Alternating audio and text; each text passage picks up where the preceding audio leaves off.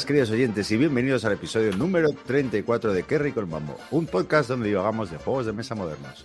Hoy me acompaña Guille Soria. Buenas. Chema Pomondi. Hola. Y Yolanda. Hola, hola. ¿Qué pasa, chicos? ¿Qué tal todo? Muy bien. Bueno, os, os- os- os- os he visto esta semana men- menos a Yol más que nunca, ¿eh?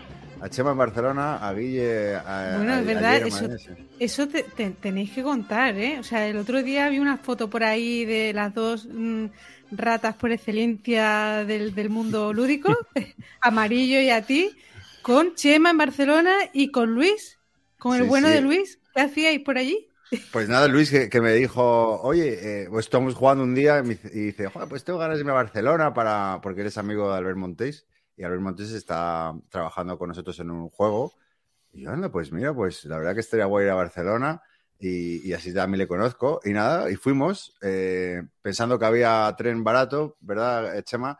Luego me Sí. enteré, pillé el ave más caro que había, luego me enteré que había una nueva, La novatada. La la novatada. novatada. Y, y nada, ahí que fuimos y digo, oye, voy a llamar a, a Amarillo y, y que a lo mejor era día laboral y, y, y digo, nada, hermanico, estoy ahí en dos minutos, no hubo problema eh, de ningún tipo a pesar de que era jornada laboral. Si esto con el móvil se controla todo, el desgraciado. y, y nada, estuvimos por ahí, eh, nada, estaba muy bonita Barcelona además. eh, y, aprovechamos y jugamos, llamé a Chema también y jugamos ahí en casa de Albert, eh, un eclipse que no habíamos jugado ninguno, o casi ninguno, menos Albert. Y, no- y no- y nos encantó, ¿verdad, Chema? A mí me Sí. encantó, pero bueno, yo no lo. Eso y el otro, el, el Batalla por Rokugan.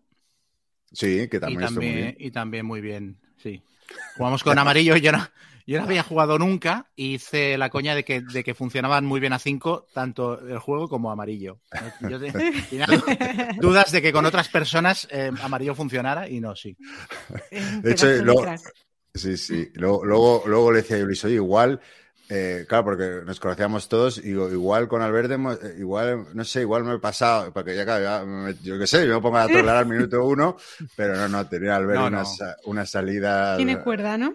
Guau, guau, mucho más rápido, y, y sí, sí, contestaba rápido y salía. Muy gracioso. salía. Estuvo Sí. muy bien, estuvo muy bien. Sí, sí, buen, buen día. Y, y- y nada, ayer eh, eh, con Guille pues quedamos con, con otro grupo, grupo de amigos que no veíamos de hace montón, ahí, ¿no? Unas mini grequillas que montamos un, Sí. un día ahí con muchos amigos de Madrid casi todos y, y se vino de fuera Vander, Miriam y, y, y Clint y bueno, lo pasamos muy bien también. Sí, estuvo Qué divertido, bien, qué estuvo bien. divertido.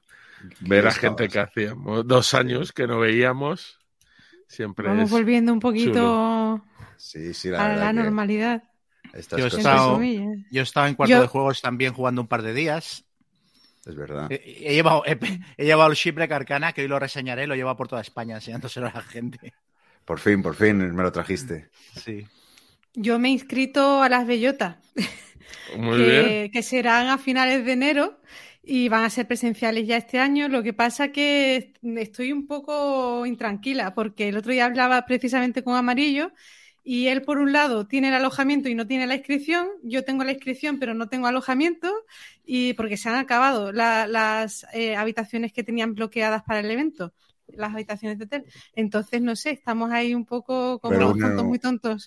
Un, un Airbnb, si no, ¿no? O algo. Sí, sí, sí, algo sacaremos, Claro, claro, pero digo, que, que fuerte Bueno. que uno no tenga la inscripción todavía y, y el hotel sí, y yo el hotel no haya podido eh, reservarlo y sí tenga ya la inscripción, pero bueno. Pues yo lo veo aventura. claro. La, yo lo veo claro, es gabardina, el uno encima del otro, y ya está, ¿no? Bueno, Tanto para el hotel como para las jornadas. eh, Sí, sí, sí, Calino me ha ofrecido un sitio en su furgoneta, o sea que algo improvisaremos al final. Algo. Sí, sí. Que De hecho, yo creo que lo tienes tú más fácil encontrar alojamiento que, que él si Que no ha cogido la inscripción. inscripción y sí, es están que eso va por oleadas. Por lo visto, al- eh, la primera oleada eh, se abren las inscripciones para los que los veteranos, las- los que ya hemos ido a alguna presencial. Luego otra para los que se apuntaron a la virtual del año pasado y ya una última que será libre. Creo que va así, ¿eh? Bueno, y Gonzalo, tú irás, ¿no? También, creo. Bueno, yo, yo, yo soy de la última oleada.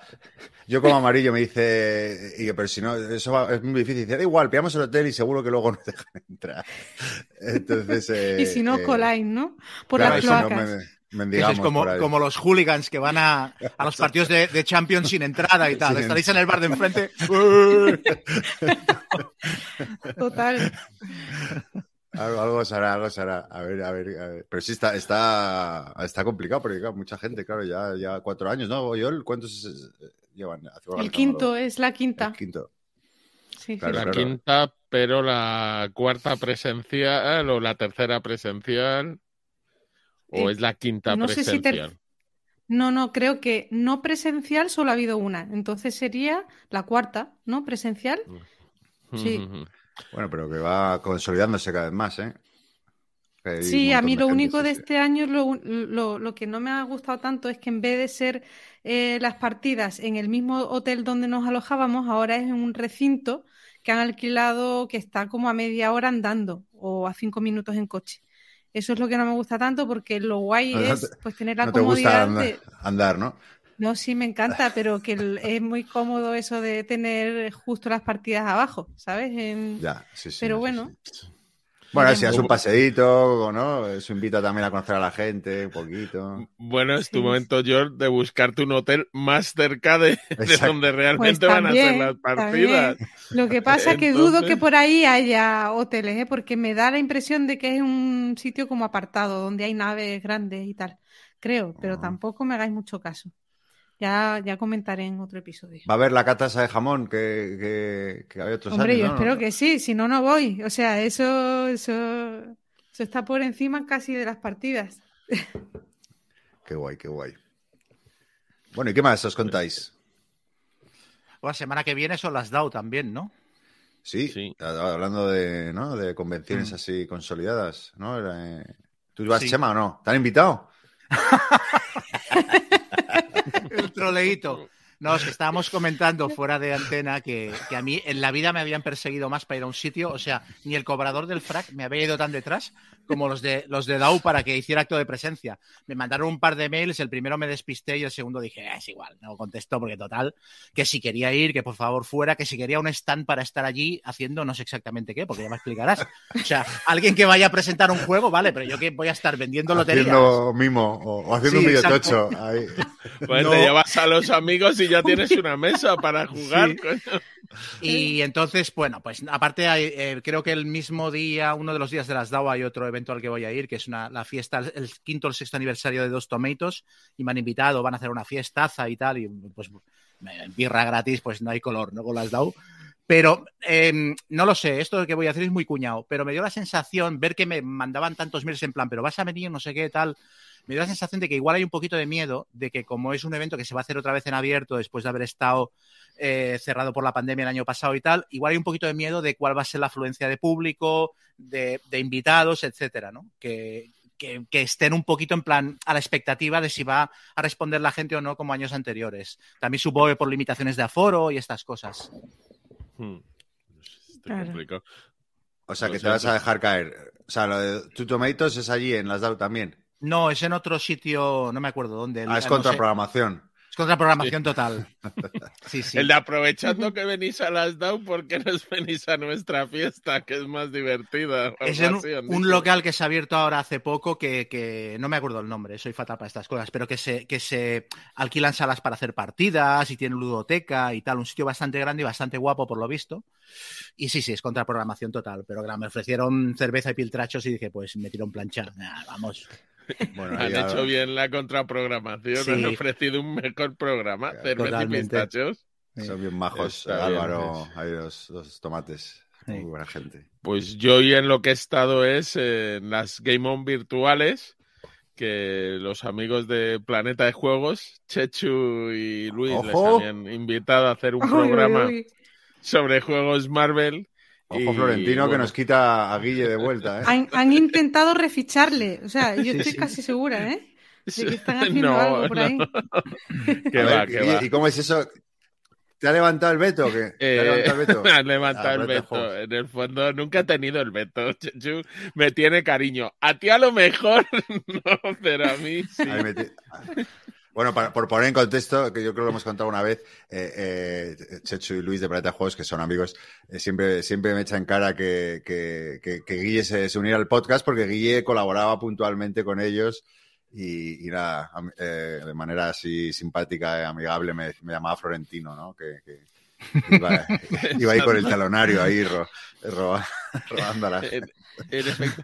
Aunque luego le ha llegado un mensaje de audio raro a Chechu al final del programa. Le he mandado, le he mandado, No le he mandado.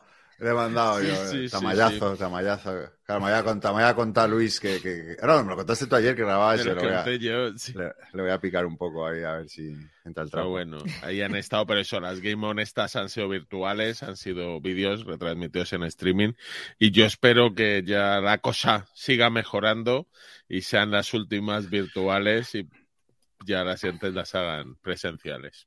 ¿Por qué no las han hecho presenciales? Porque me, ha llamado la atención que las DAO sí que lo sean y que estas eh, se mantengan en virtuales. Yo creo que el grupo Asmode tomó una decisión a principios de año que este año no iban a ir a ninguna cosa física, porque acordaros que lo comentamos el mes pasado que no estuvieron en Essen, no han estado en ninguna de las ferias, entonces yo creo que ellos han decidido que el 2021 era todo virtual o no iban. Entonces entiendo que ha sido eso, más que una decisión, pues por no meterse en líos. Ya al ser un grupo grande, yo Mm. creo que la, sobre todo estando Estados Unidos por medio, es cuando dices que no quieres organizar nada, que luego te cae una demanda Ya. y no sabes por qué. Entonces yo creo que va por ahí. ¿eh? No, no, no he preguntado, no, no, no he preguntado, pero yo creo que en cuanto empiece el 1 de enero empezarán a aparecer eventos. Del grupo Asmode. Bueno, esperemos que se vaya normalizando todo de cara al año que viene. Sí, sí, sí. Ya parece que va cogiendo esto color un poco de todo. Crucemos los dedos, que no tengamos oleadas nuevas y Eso, que eso. podamos hacer ya una vida más normal. Bueno, Chema, tú tenías alguna noticita ahí de estas, ¿no? De salsa rosa ahí que te gusta. No, era- eran no- cosas que se han anunciado que iban a salir y que me apetecía comentarlas para ver qué os parecían.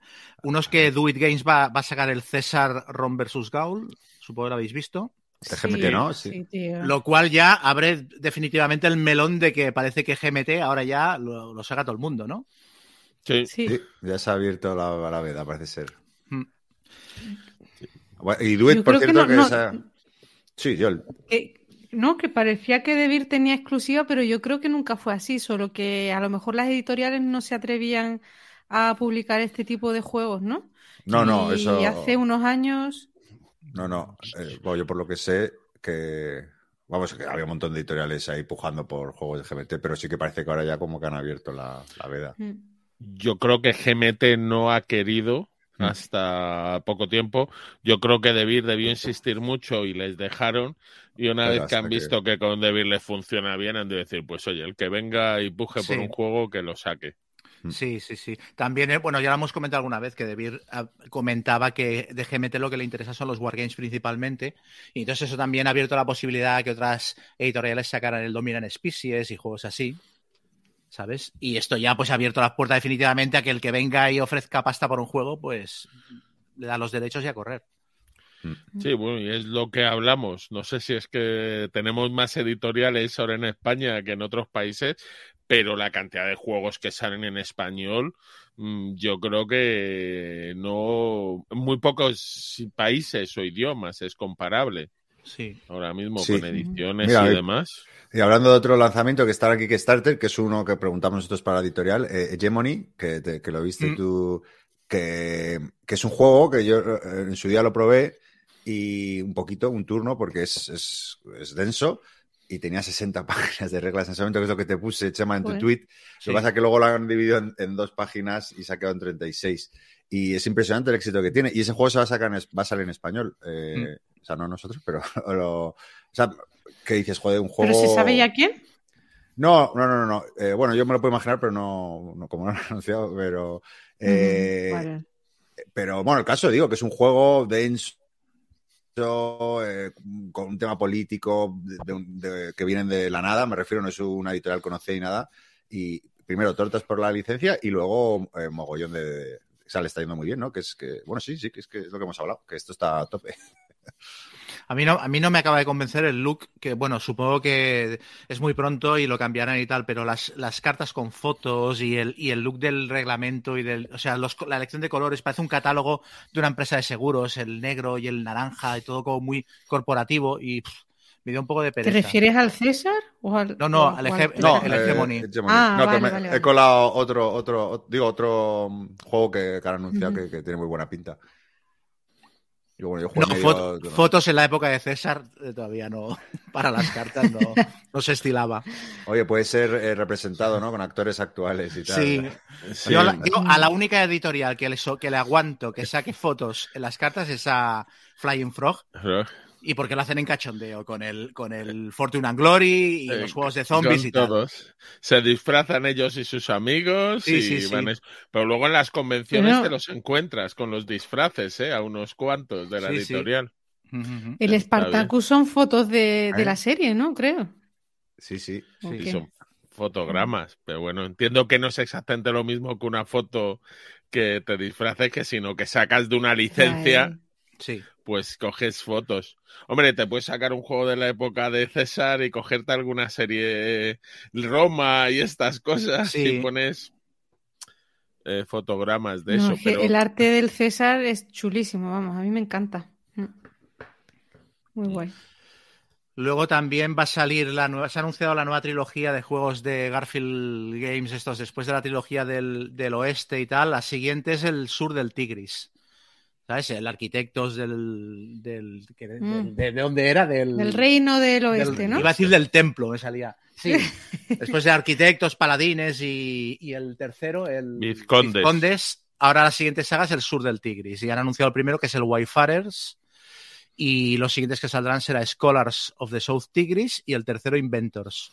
Y se ve que la mecánica dominante será gestión de dados en estos tres juegos. Pero qué pereza, ¿no? ¿Es siempre lo mismo o cambian, ¿no? ¿O son parecidos entre sí o...? no, Mm, no, no, no, la tre- primera, los del Mar del Norte, no tenían nada que ver con los reinos del oeste. no, o sea, los- simplemente que de- están ambientados... eh, Sí, y de hecho los Sí. tres del Reino del Oeste lo que se puede decir quizás es que son de colocación de trabajadores quizá más clásicos, pero son tres juegos muy distintos en, en- en realidad. no, bueno. Sí que es verdad que yo cuando me empecé a hacer la cole de... a mí me gustó mucho el Arquitectos, le hice videotocho y todo y me moló un mogollón. Entonces ya decidí hacerme la trilogía y me la hice con mucha ilusión y me compro todas las expansiones que sacan y tal. Y ahora he visto estos y he pensado, uff, tres juegos más, ¿sabes? Con el mismo look y, y y me ha dado pereza eh, hacer, o sea, otra serie de tres juegos. Entonces, no sé si esto es, si habrá gente que coleccione los nueve juegos y los tenga allí llenando estantería o, o pensarán lo mismo. No sé. Eh, hombre, luego Garfield Games sigue, tiene otros juegos, porque luego tiene el del Saqueadores de Stytia y el Muro de Adriano ahora que ven llegar, y también ahora ha tenido en Kickstarter hace poco la expansión del Circadians. Que, vamos, que los señores Sí. sacan juegos, ¿eh? Pero con, con la expansión del Cicadian ha habido pollo, además, porque, porque sacan segunda edición del juego y la expansión solo será compatible con la segunda edición. Entonces, la gente que tiene la primera edición del juego le ha hecho una gracia Ostras. fantástica, ¿sabes? Y claro, yo no sé, aquí Ediciones Primigenio, ¿no lo saca? Sí. Supongo que también les habrá parecido muy cachondo que se saque una expansión para el juego que no, que no sea compatible con, con su edición. Estas cosas. Pero bueno. Pero oye, ¿cómo va a ser eso? O sea, ¿hay tantas diferencias entre una primera y segunda edición del juego? Eso yo no lo sé porque no, no he jugado, entonces no, se no te lo sé decir, pero leí la noticia de que la expansión que iba a salir en Kickstarter iba a coincidir con una Sí. renovación del juego base y que le iban a cambiar el aspecto y no sé si el tamaño o tal, pero que, que la Vale, expansión vale. O sea, que solo esa segunda edición todavía no está a la venta, digamos. Ente- o no. sea que no, es una nueva que van a hacer y van a aprovechar para hacer una expansión para esa Sí. segunda edición. y Vale, solo garantizan 100% de compatibilidad con la nueva edición que van a hacer, no con la antigua, en plan, el que se la compre a, a su cuenta de riesgo. Esto es lo que yo leí. Y luego Exploter Spiel también, el que se haga un juego nuevo, el Horseless Carriage, sobre, sobre el origen del automóvil y tal, los primeros coches que ni siquiera sabían si hacer volante, palanca o qué. Pues esto Ujú. puede tener gracia. Sí, solo que sea Eh, sale. hablando- bueno, sí, sí, sí. Pero Sale a un precio. Bueno, Chema, y no. Como todos los exploters, sí, sí. ¿no? Que son Sí, sí, carillos. todos 80, sí. Sí, pero bueno, este yo Bueno, creo- Chema. Eh, Perdona, Guille, sí, sí, ver, habla, habla. Sí, sí, bueno, no, que sale como a casi 120 euros si se lo compras a ¿En ellos serio? entre juego. Sí, porque el juego vale como 84 euros, pero luego son los gastos de envío y el IVA. Entonces, un poquito más caro que sus últimos juegos. Oye, lo que no hay nada de información porque no pone en la BGG ni mecánicas, eh, ni fotografías, ni nada, ¿no? No, no, se ha, se publicado estoy una foto, solo lo- se sabe el tema y una foto que de la portada, bastante fea, como de costumbre, y ya está, todo el mundo está engoriladísimo ya. Eso se llama crear hype, claro que sí. Sí, sí. ¿Qué querías comentar, Gonzalo? ¿Ibas a No. decir algo? Eh, festival de máscaras eh, tuyo, eh, ¿no? Eh, tú como Adalí de, de los juegos temáticos y que ya se te ha caído la máscara, tío. El otro día jugando el Eclipse, contando la puntuación final, ahora solo juegas euros. ¿Qué te está pasando, Chema? tío? Ábrenos Bueno, su corazón. El Eclipse lo, lo reseñaré también hoy y yo discrepo, o sea, a mí me ha sorprendido que me ha parecido mucho más Ameritrash de lo que me habían contado, ¿eh? O sea, No, si yo lo decía porque al final de la partida, que es verdad que todos jugamos muy rápido, pero claro, jugamos muy rápido, pero Chema de repente en el último turno le veo así pensando, pensando, y yo, bueno, ¿qué, qué pasa si, aparte que nos estaba metiendo una paliza de... Y, es que estaba contando para ver dónde ra- rascaba un punto Sí, y sí. iba a cin- 50. o sea, lamentable. mucha Eh, cal, sí, sí, eh, rascando hasta el último o sea. punto. Otro impostor, impostor, o sea, el club de Guille, vamos, ¿Qué? ahí de, de las Sí. calculadoras humanas. ahí. ¿Qué te pasa, Chema? No, no ¿Estás, sé. estás bueno, involucionando? Sí, estoy mutando ultracuerpo, no sé. Pasa, pero sí. Me vi ahí de repente, me sorprendí a mí mismo, en plan, porque yo en los, en los Eurogames soy, no suelo ganar, porque me monto mi chiringuito por lo general, ya me quedo contento. Y ay, ay, mi motor funciona, ay, mi, ¿sabes? Mi, mi civilización galáctica, qué bonita. Ay, llevo las, llevaba las plantas y estaba ahí todo contento. Ay, mira, he encontrado un, un me, me he hecho un brazo del espacio porque me había estirado como una salchicha. Ay, todo este brazo es mío y tengo los planetitas. Y, y de repente me vi los últimos turnos contando puntos. ¿A quién le puedo pegar? No sé qué. Necesito tres de dinero, me compro aquello. Ni qué decir que traicionó a su compañero de podcast, ¿eh? En favor Uy. de. Uy, En, fa- en favor de. O sea, que habíamos ahí. Estaba ahí amarillo de Bis Lúdica. Ayer volva- volvimos a jugar y traicioné a Keka, que es todavía peor. Sí, esto está feo. Atacó, se fue a atacar el centro galáctico y yo dije, uy, qué pasillo me ha quedado por aquí. Y me metí con toda la flota por detrás y le cogí dos sistemas. eh, el pacto del mambo que duró hasta, hasta que necesitó romperlo en, en Sí. un momento clave. qué traidor, qué rata traidora. Mm. Este es lo que tiene. Pero hombre, siendo un 4X, tiene bastantes mecánicas también, ti- tipo euro también. Es ahí un híbrido entre Sí, un sí, sí, sí. 4X. Un híbrido, sí.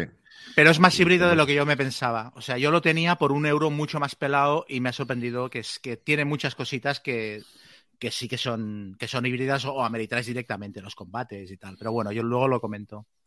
¿Vas a, ¿Vas a reseñarlo hoy? Sí, sí, sí. Ah, vale, vale, estupendo. Y lo, yo tengo una cosa más apuntada, pero más que nada es una queja.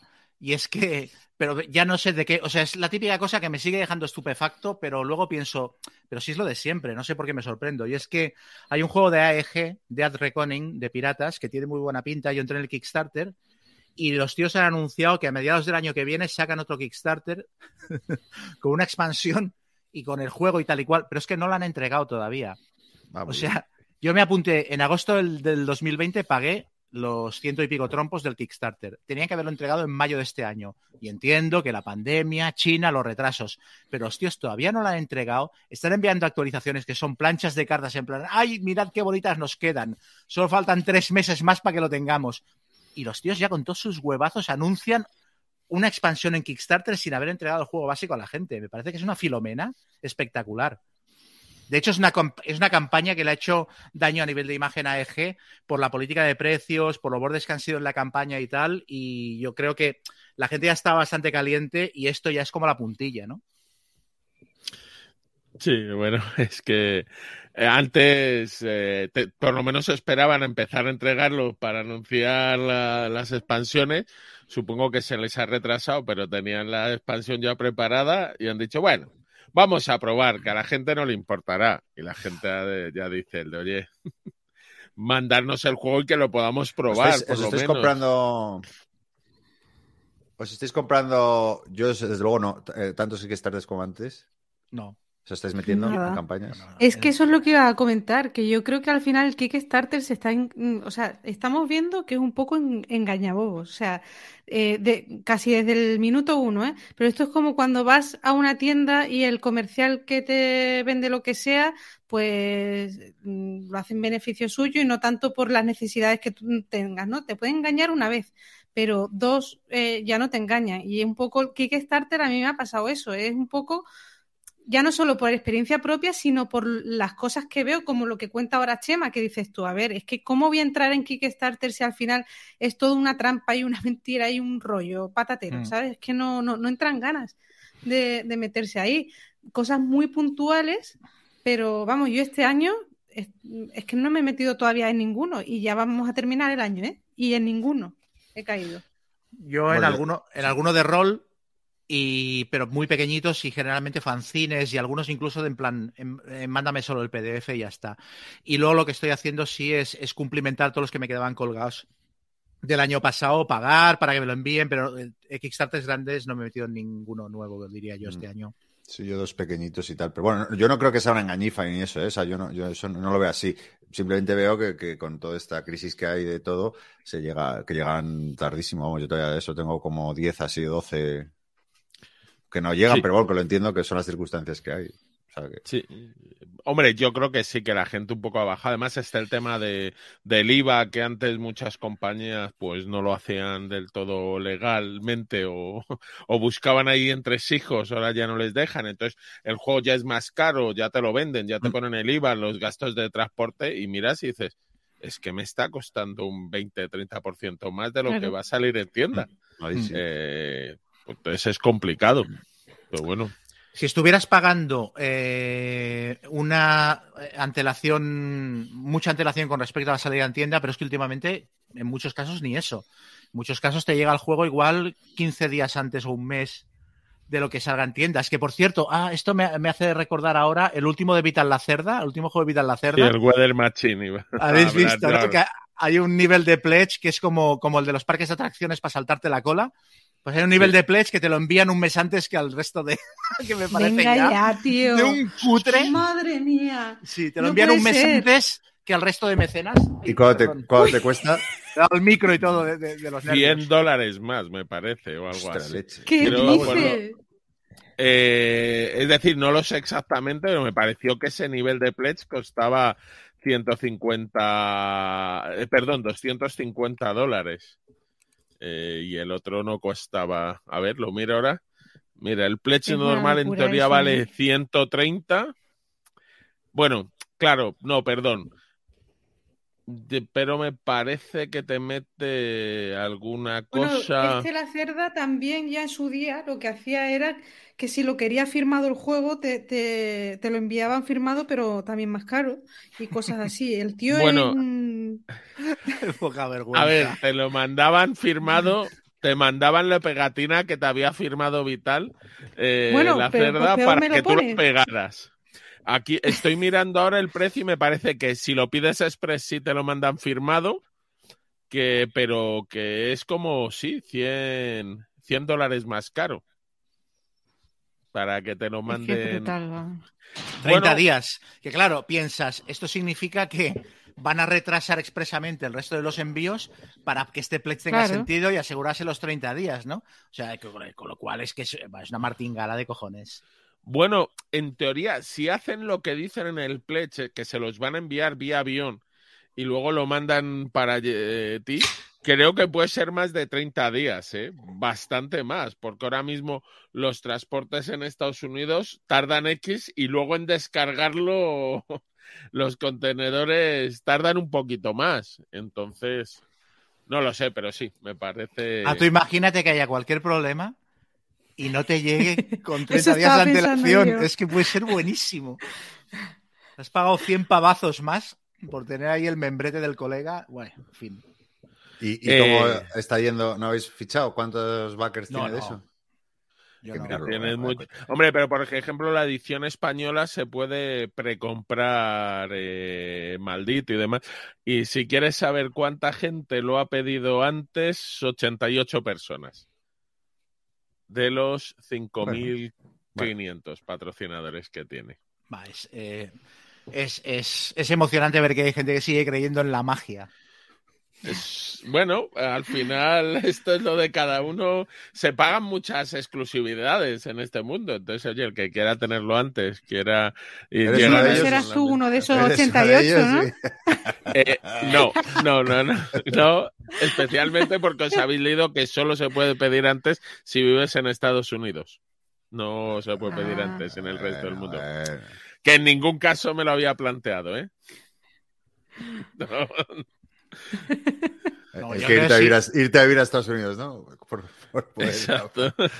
aplicar. Sí, claro, lo, lo haces, te montas un sitio de estos, un hub allí que te lo recoge y luego te lo envía y acabas pagando como 10 veces más para que te llegue después. No, no, no, no.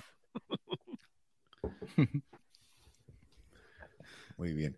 Pues eh, nada, no sé si queréis comentar algo más o si queréis pasamos ya a reseñar jueguitos. Pues pasamos a reseñar jueguitos.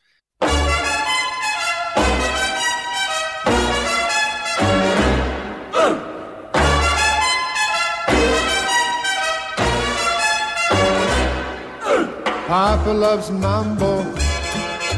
Mama loves mambo. Look at him sway with it, getting so gay with it, shouting olay with it. Wow. Papa loves mambo.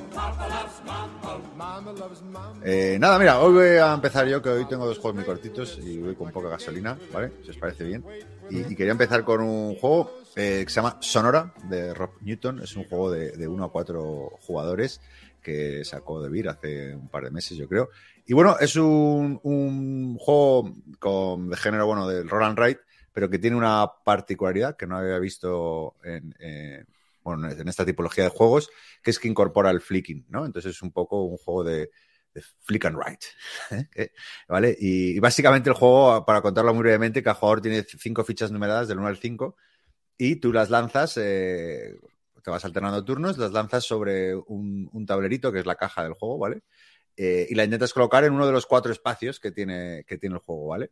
Y al final del turno, pues sumas todas las eh, todas tus fichas, pues 3 más 2, 5. Y, ese es el, el poder que tienes o la cantidad de veces que podrás hacer la acción correspondiente en tu hoja personal, ¿no? Porque cada área, pues, hace una cosa, ¿no? Por ejemplo, eh, la zona de ruinas, pues hay una zona que, compites, el que antes completa una determinada zona, o sea, con muchas parcelitas, por así decirlo, se lleva X puntos, ¿no? O sea, es, es de el, el, que más rápido lo haga. Otro que tienes que llegar lo más lejos posible para conseguir más puntos, ¿no? Como por un arroyo, por ahí.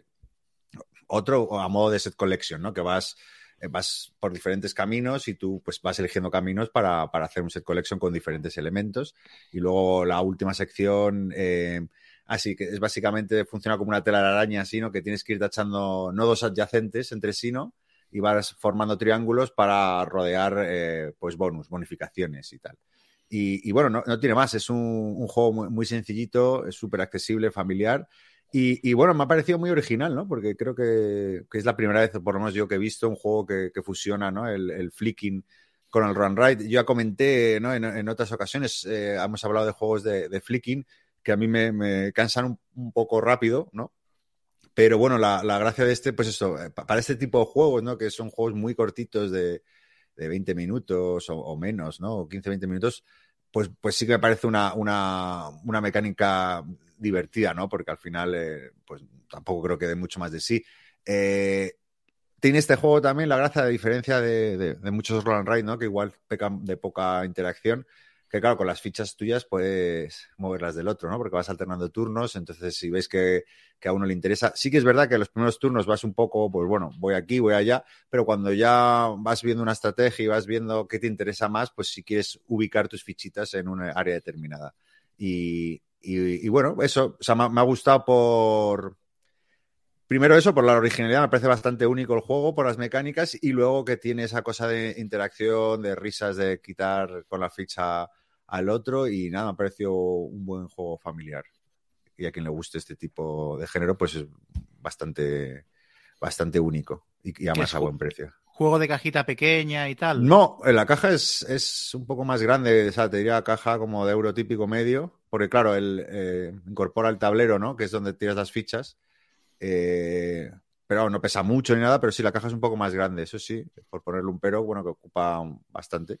Pero bueno, es muy barato, no llega ni a los 30 euros el juego porque tampoco tiene mucho componente. Pero bueno, me, ha- me me ha ¿Cómo has dicho que se llamaba, Gonzalo? Que no... Sonora, no es como el desierto de Ah, Sonora. Sí, Sí. sí, sí. Entonces, claro, eh, Vale. está ahí ambientado y tal. Y nada, es un juego majete, majete. Está, ¿Y pero- este lo ha, sac- lo ha sacado en España alguna editorial o...? Sí, sí, Debir lo, lo sacó. No, no, lo sacó Ah. Debir hace tres meses así. Y como ahora soy rol, Ah, rol, pues. rol, rol, rol, rol- rol rairetero, como se diga. pues me llamó la atención. y está Te ha dado bien. fuerte con este con esta mecánica, ¿eh? O sea, de- No, no, eh, no es que me ha dado fuerte, es que ya te dije, es que Susana, que, que ha estado hoy de baja, eh, so- eh, le encanta porque un minuto de reglas, que es lo que le gusta, Claro. y lo subía rápido, entonces, bueno, yo que sé, al final me enganché un poco. Con lo que no te ha dado es con el, o sea, esto no- el flicking sigues pensando lo mismo, te sigue dando pereza como como Bueno, género, no. como mecánica. No, está divertido. Digo que, que no da mucho más de sí, ¿no? Eh, que al final es un poco. Claro, al final es jugar a las chapas. Hmm. Digo que no. Sí que es verdad que el Catacombs eh, tiene. No sé, o sea, está- está- era- me parece muy original también, pero bueno, me, me no sé, como que no. Una partida de una hora y media me parecía demasiado. O, Ujú. o 90, pero bueno. ¿Y cuánto has dicho que duran las partidas de este? Nada, eh, lo Yo es que soy muy 30 rápido. Bueno, yo creo que menos, ¿eh? incluso 20, 20 minutos, porque al final es tirar fichas y anotar. Y tampoco tiene mucha ciencia. Ya te digo, los primeros turnos sobre todo, que, bueno, ya cuando has jugado más partidas, ya a lo mejor prefieres una determinada área que otra, porque a, a todo no puedes ir. Y ahí, yo qué sé, pero también es un poco la Oye. gracia ver lo que va el otro. Sí. Por lo que veo se puede jugar hasta en solitario. No sé si te veo a ti jugando en solitario a esto. Ah, pues no sabía que se podía poderse, se jugar. puede. eh, Sí, sí, sí. No, no, no, mira, eso no lo sabía. No, la verdad que ni idea. Ni, ni- ni me fijé si se podía jugar en solitario. Pero bueno, no sé. bueno, porque no, no, pero no, no sé cómo, porque claro, la gracia está en quitar las fichas del otro y moverlas. Del otro. Claro, porque, porque, ¿sabes? Como, como puedes quitar, haces así, plim, y, y está un poco, la gracia es empujar ahí a los otros, un poco. y que, que el Bueno, yo freaking me va a sacar a los otros, no del tablero. Claro, claro, claro. Ya En fin. Venga, No ¿quién sé. quiere seguir con otra reseñita? Guille, ¿qué, qué te cuentas? Venga, pues yo os voy a hablar de un juego que dura un poquito más, que es el Boon Lake. ¿Vale? El Boon Lake es un juego que ha salido este año en la feria de Essen, además no se sabía si iba a llegar o no. Llegaron muy justas las copias. Y de hecho han llegado copias de la edición estadounidense, la edición europea, porque luego he visto las cajas de las que se han mandado desde Europa, desde la editorial del EP en inglés, eh, eran distintas. Y a la vez que ha salido, eh, yo diría que este, que el viernes pasado ya salió a la venta la edición en español que lo ha traído Arrakis Games. El aunque bueno, el juego es, mm, yo creo que es, no depende del idioma, no tiene ningún componente idiomático aparte de las reglas, que, tam- mm, que están bien, pero luego quizás la iconografía es un poquito confusa. Entonces, pues bueno, hablando del juego, el juego es de Alexander Pfister, el señor que nos trajo el Mombasa, el Great Western Trail, el Maracaibo. Y como en estos juegos últimamente, pues tiene un track en el que vamos dando vueltas. Eso le gusta mucho y es solo que en este lo va disminuyendo. En el Great Western Trail hacíamos muchas, en el Maracaibo dábamos cuatro vuel- vueltas, en el Boon Lake daremos dos vueltas. Y además no es exactamente el mismo track. En la primera hacemos ahí como un circulito y volvemos a empezar y ya en la segunda te vas por un ramal del río. El juego está dividido en dos fases eh, de, este tipo, digamos, dos vueltas, y cada una de ellas tiene dos puntuaciones intermedias. En la que, por tanto, hay cuatro puntuaciones intermedias. Y luego en tu turno lo que vas a hacer es muy sencillito. Vas a hacer, tiene un track de acciones eh, que eh, te permiten hacer una acción y además, según haga más tiempo que no se ha elegido esa acción, te permitirán avanzar más, más espacios por el río, si así lo deseas, cuando la coges. Es un track donde eso, coges la ficheta y la bajas abajo y la resuelves. Eh, la- tiene muchas cartas de este estilo, entonces la, y tiene un tablero. Pues las cartas, bajas cartas que te permitirán poderes, interacciones, se pagan con dinero y luego con unos recursos que tienes que disponer de capacidad de producción. No existe el recurso luego en el juego. Y tienes un tablero en el que vas a ir creando. Tienes tu tablerito personal donde tienes tus casitas, tus asentamientos, tus vacas y vas sacando. Entonces tú a otros sitios primero mandas un colono, luego el colono lo conviertes en una casa, la casa la puedes convertir en un asentamiento, las vacas van en los campos de al lado y quitar fichas de estas de tu tablero pues hará que en las puntuaciones intermedias recibas dinero o puntos. Eh, luego también tiene un sistema de unas palancas que puedes comprar que te permiten una pequeña ayuda de juego y si no las has usado en las fases intermedias te dará un punto y las vuelves a recuperar para la siguiente eh, puntuación intermedia.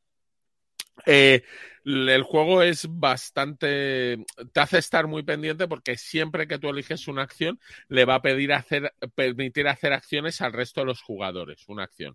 Tú digamos que es como juego, eh, haces la acción, una acción X, y ellos hay veces que pueden hacer la misma.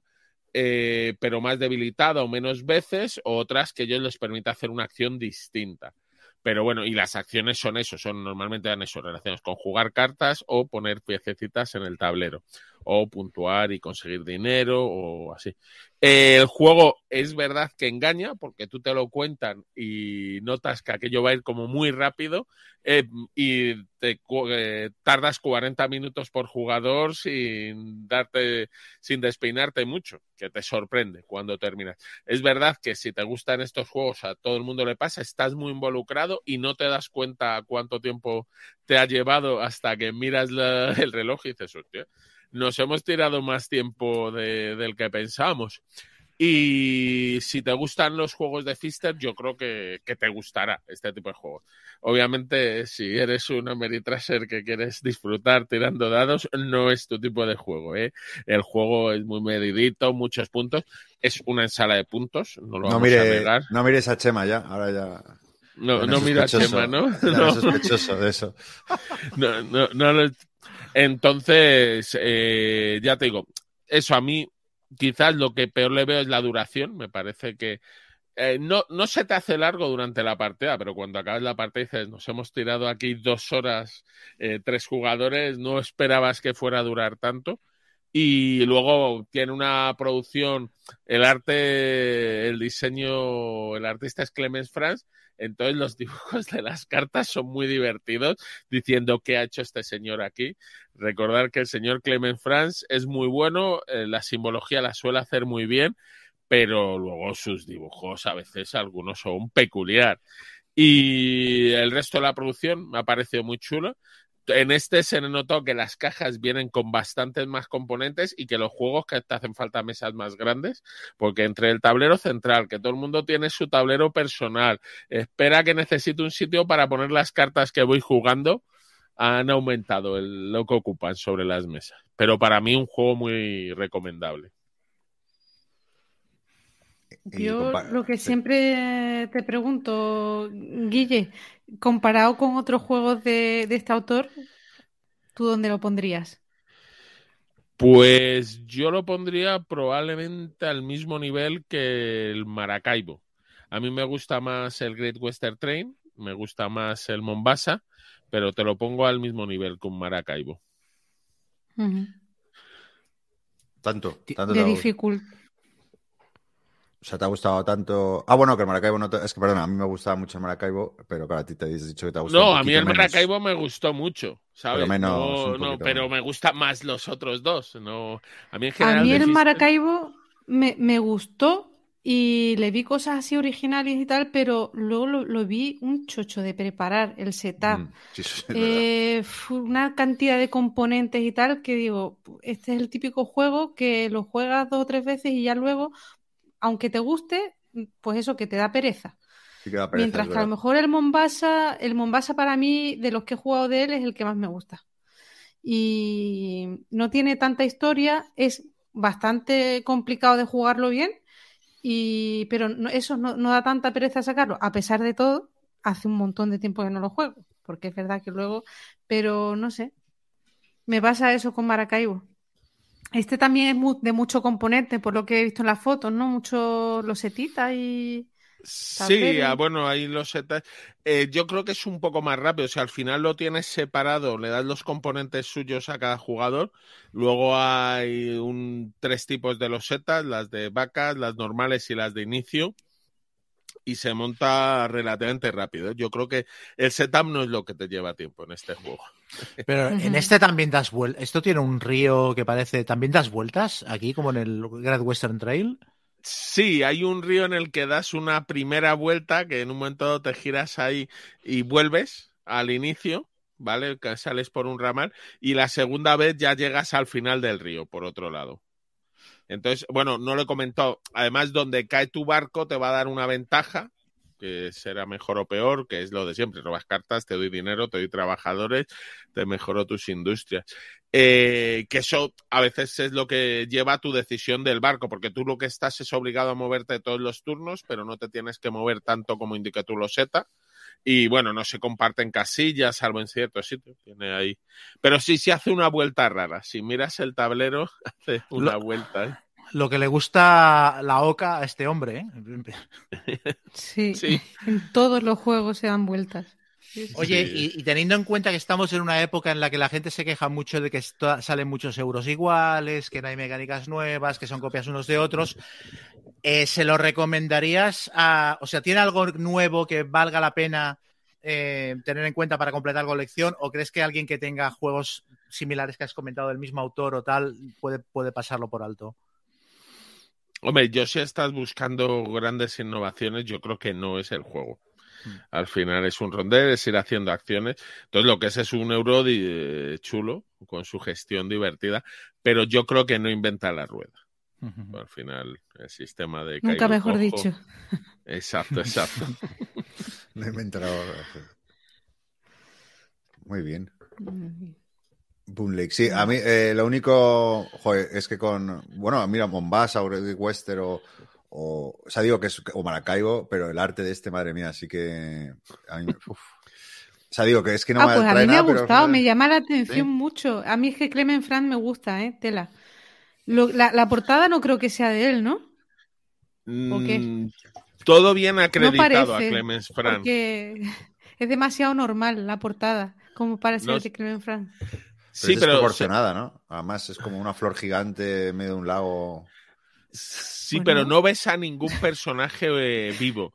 Normalmente Clement Franz suele ser peculiar sus personajes o porque tienen brazos con más articulaciones o articulaciones en sentidos opuestos a los del resto de los humanos o porque la gente tiene miradas aviesas a que la gente o los animales. Entonces aquí como solo Sí. ponen una ciudad y esa especie de rosa está. Y luego lo que sí tiene es una iconografía, yo creo, clara, aunque tiene muchos iconos. Entonces eso eh, hace que te cueste un poquito más.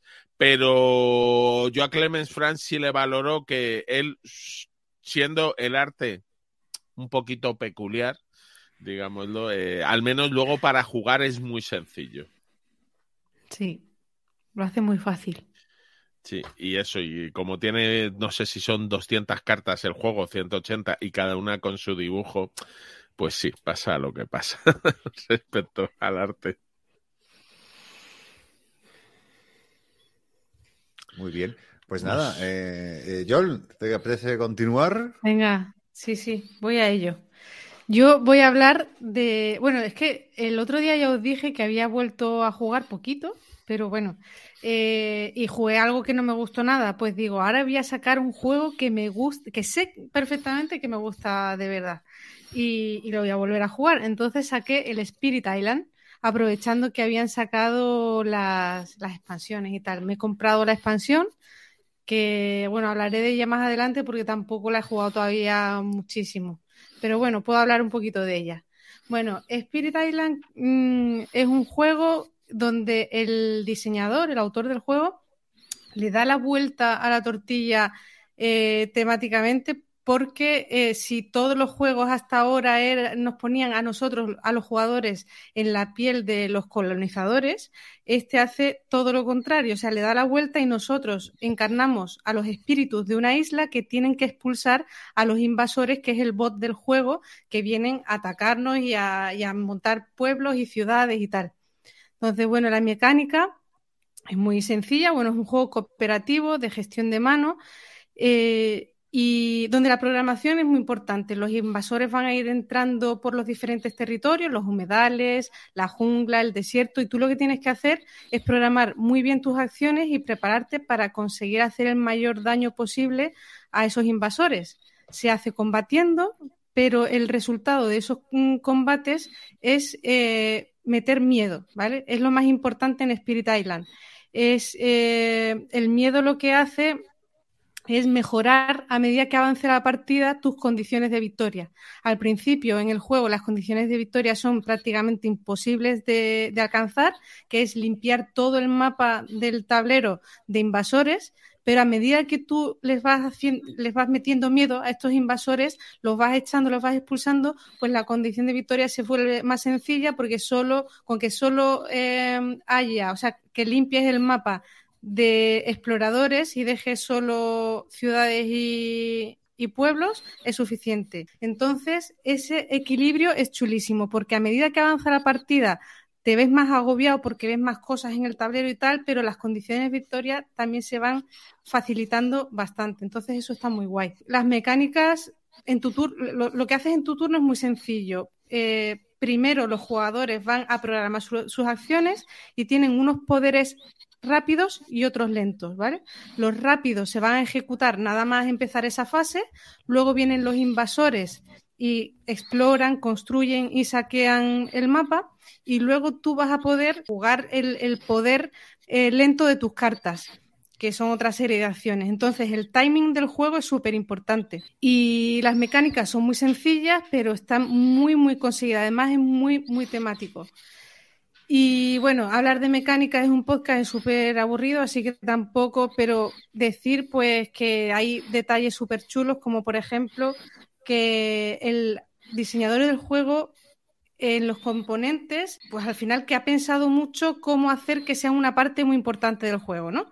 Por ejemplo, todo lo que tiene que ver con los invasores es plástico en el juego. Todo lo que tiene que ver con los espíritus, la isla y los nativos de la isla, que son los Dahan, son piezas de madera, ¿vale? Eso te dice mucho en el juego. Luego, por ejemplo, que las ciudades y los pueblos tienen eh, diferentes, diferente número de tejados, ¿no? Entonces, dependiendo de cómo los tumbes en el tablero, vas viendo cuántos puntos de daño tienen. Son detalles que parecen tontos, pero que ves que lo ha cuidado muchísimo y que, que, aportan de verdad. O sea, que son componentes que de verdad dicen algo eh, cuando estás jugando. Y bueno, las cartas tienen eh, nombres súper evocadores. Por ejemplo, yo qué sé, la llamada a la migración. Entonces, puedes ir moviendo los Dahan, que son estos nativos por el tablero. Luego, paraíso tentador, pues atraer a los invasores a los territorios que te conviene para atacarlos. Y bueno, una rejugabilidad tremenda porque vienen un montón de espíritus que cada uno eh, se juega de manera muy diferente. Eh, el tablero viene con una parte, digamos, normal y luego otra temática que te hace tener que jugar de manera diferente, cartas hay muchísimas diferentes, eh, luego tienes escenarios, adversarios y, luego dos expansiones que han sacado. O sea que rejugabilidad hay muchísima. Y, y no sé, eh, es un juego de verdad que yo la primera vez que lo jugué, que es hace un montón de años cuando salió, que no me acuerdo qué año fue, ahora lo miro, pero hace unos cuantos ya, la primera vez que lo jugué Perdí, por supuesto, se me da fatal el juego, pero automáticamente lo volví a montar para jugar una segunda partida. Y terminé la segunda y, y, lo volví a montar para jugar la tercera en solitario. ¿eh? Luego lo probé con más jugadores y me encantó también porque toda la información de las cartas es oculta y hay muchísimas cosas que hacer y muchísimas cosas que programar y, y, planificar y es imposible estar, no hay un efecto líder como en otros juegos cooperativos. Yo siempre digo que los cooperativos no me gusta jugarlos con gente eh, me gusta jugarlo sola y este, en cambio, me encanta jugarlo con gente porque además surge muchísima conversación alrededor de la mesa y tal. Jugué unas cuantas partidas y dije, este es el típico juego que se convierte en un clásico, ¿sabes? Que se va a seguir jugando muchísimo a lo largo de los años y yo creo que efectivamente ha pasado con este juego. Se ha convertido en un clásico, se, se sigue jugando muchísimo yo lo monté el otro día otra vez y me volvió a sorprender. O sea, es que era la partida de verdad que digo, de verdad, esto es un pedazo de juego. O sea, esto es por lo que yo estoy en esta afición. Y. ¿A cuántos jugadores, perdona? es de uno a, cuatro o cinco. ¿A cuánto lo jugaste? ¿A cuánto lo jugaste? No, el otro día una partida en solitario y otra con Carlos. Vale. Pero... Es que, yo, es que yo creo que en solitario o a dos es el número, ¿eh? Pues yo lo he jugado a cuatro, ¿eh? Hostia, cuatro es la me, ha, me ha ¿eh? encantado. ¿Sí? A mí me encanta el juego, pero a cuatro me niego. o sea, no. No, porque no creo que aporte demasiado y es larguísimo. Se me hace muy largo. Es una pega que sí que le veo al juego, que lo comenté además hace tiempo en la reseña que hice para el blog y tal, que me parece a veces un pelín repetitivo. Cuando juegas, es que yo soy muy ansias y entonces el, el, día que lo saco no juego una sola partida, juego tres. Y al final se te hace un pelín repetitivo. Ahora con la expansión, por ejemplo, pues te añade eventos que le dan un poco efecto sorpresa a los turnos, te traen espíritus nuevos y tal, y entonces, bueno, pero es verdad que puede pegar un pelín de repetitivo porque al final pues se repiten mucho las acciones, al final es empujar cosas, atraer cosas y asustar y hmm. sabes, los combates tampoco es que sean, pero bueno, es muy muy euro en el sentido, de, o sea, a pesar de que es muy temático, luego es muy euro, o sea, es un puzzle, es un sudoku que tienes que, que, que, resolver, pero está muy bien planteado y no sé, a mí me parece un, un juegazo impresionante. A mí me, me, parece que resuelve muy bien, aparte del tema de lo que has dicho del efecto líder, con el rollo de que cada jugador tenga un cuadrante del que ocuparse, que sí, tú puedes meterte en el cuadrante de los demás, pero sueles tener tanta faena con el tuyo que eso impide un poco que haya un jugador dándoles órdenes a los demás, porque bastante tiene con lo que claro. tiene delante. Y eso es, es una manera elegante de evitar que haya un jugador dando la brasa diciéndote lo que tienes que hacer cada turno. Que eso no quiere decir que cada uno vaya a lo suyo.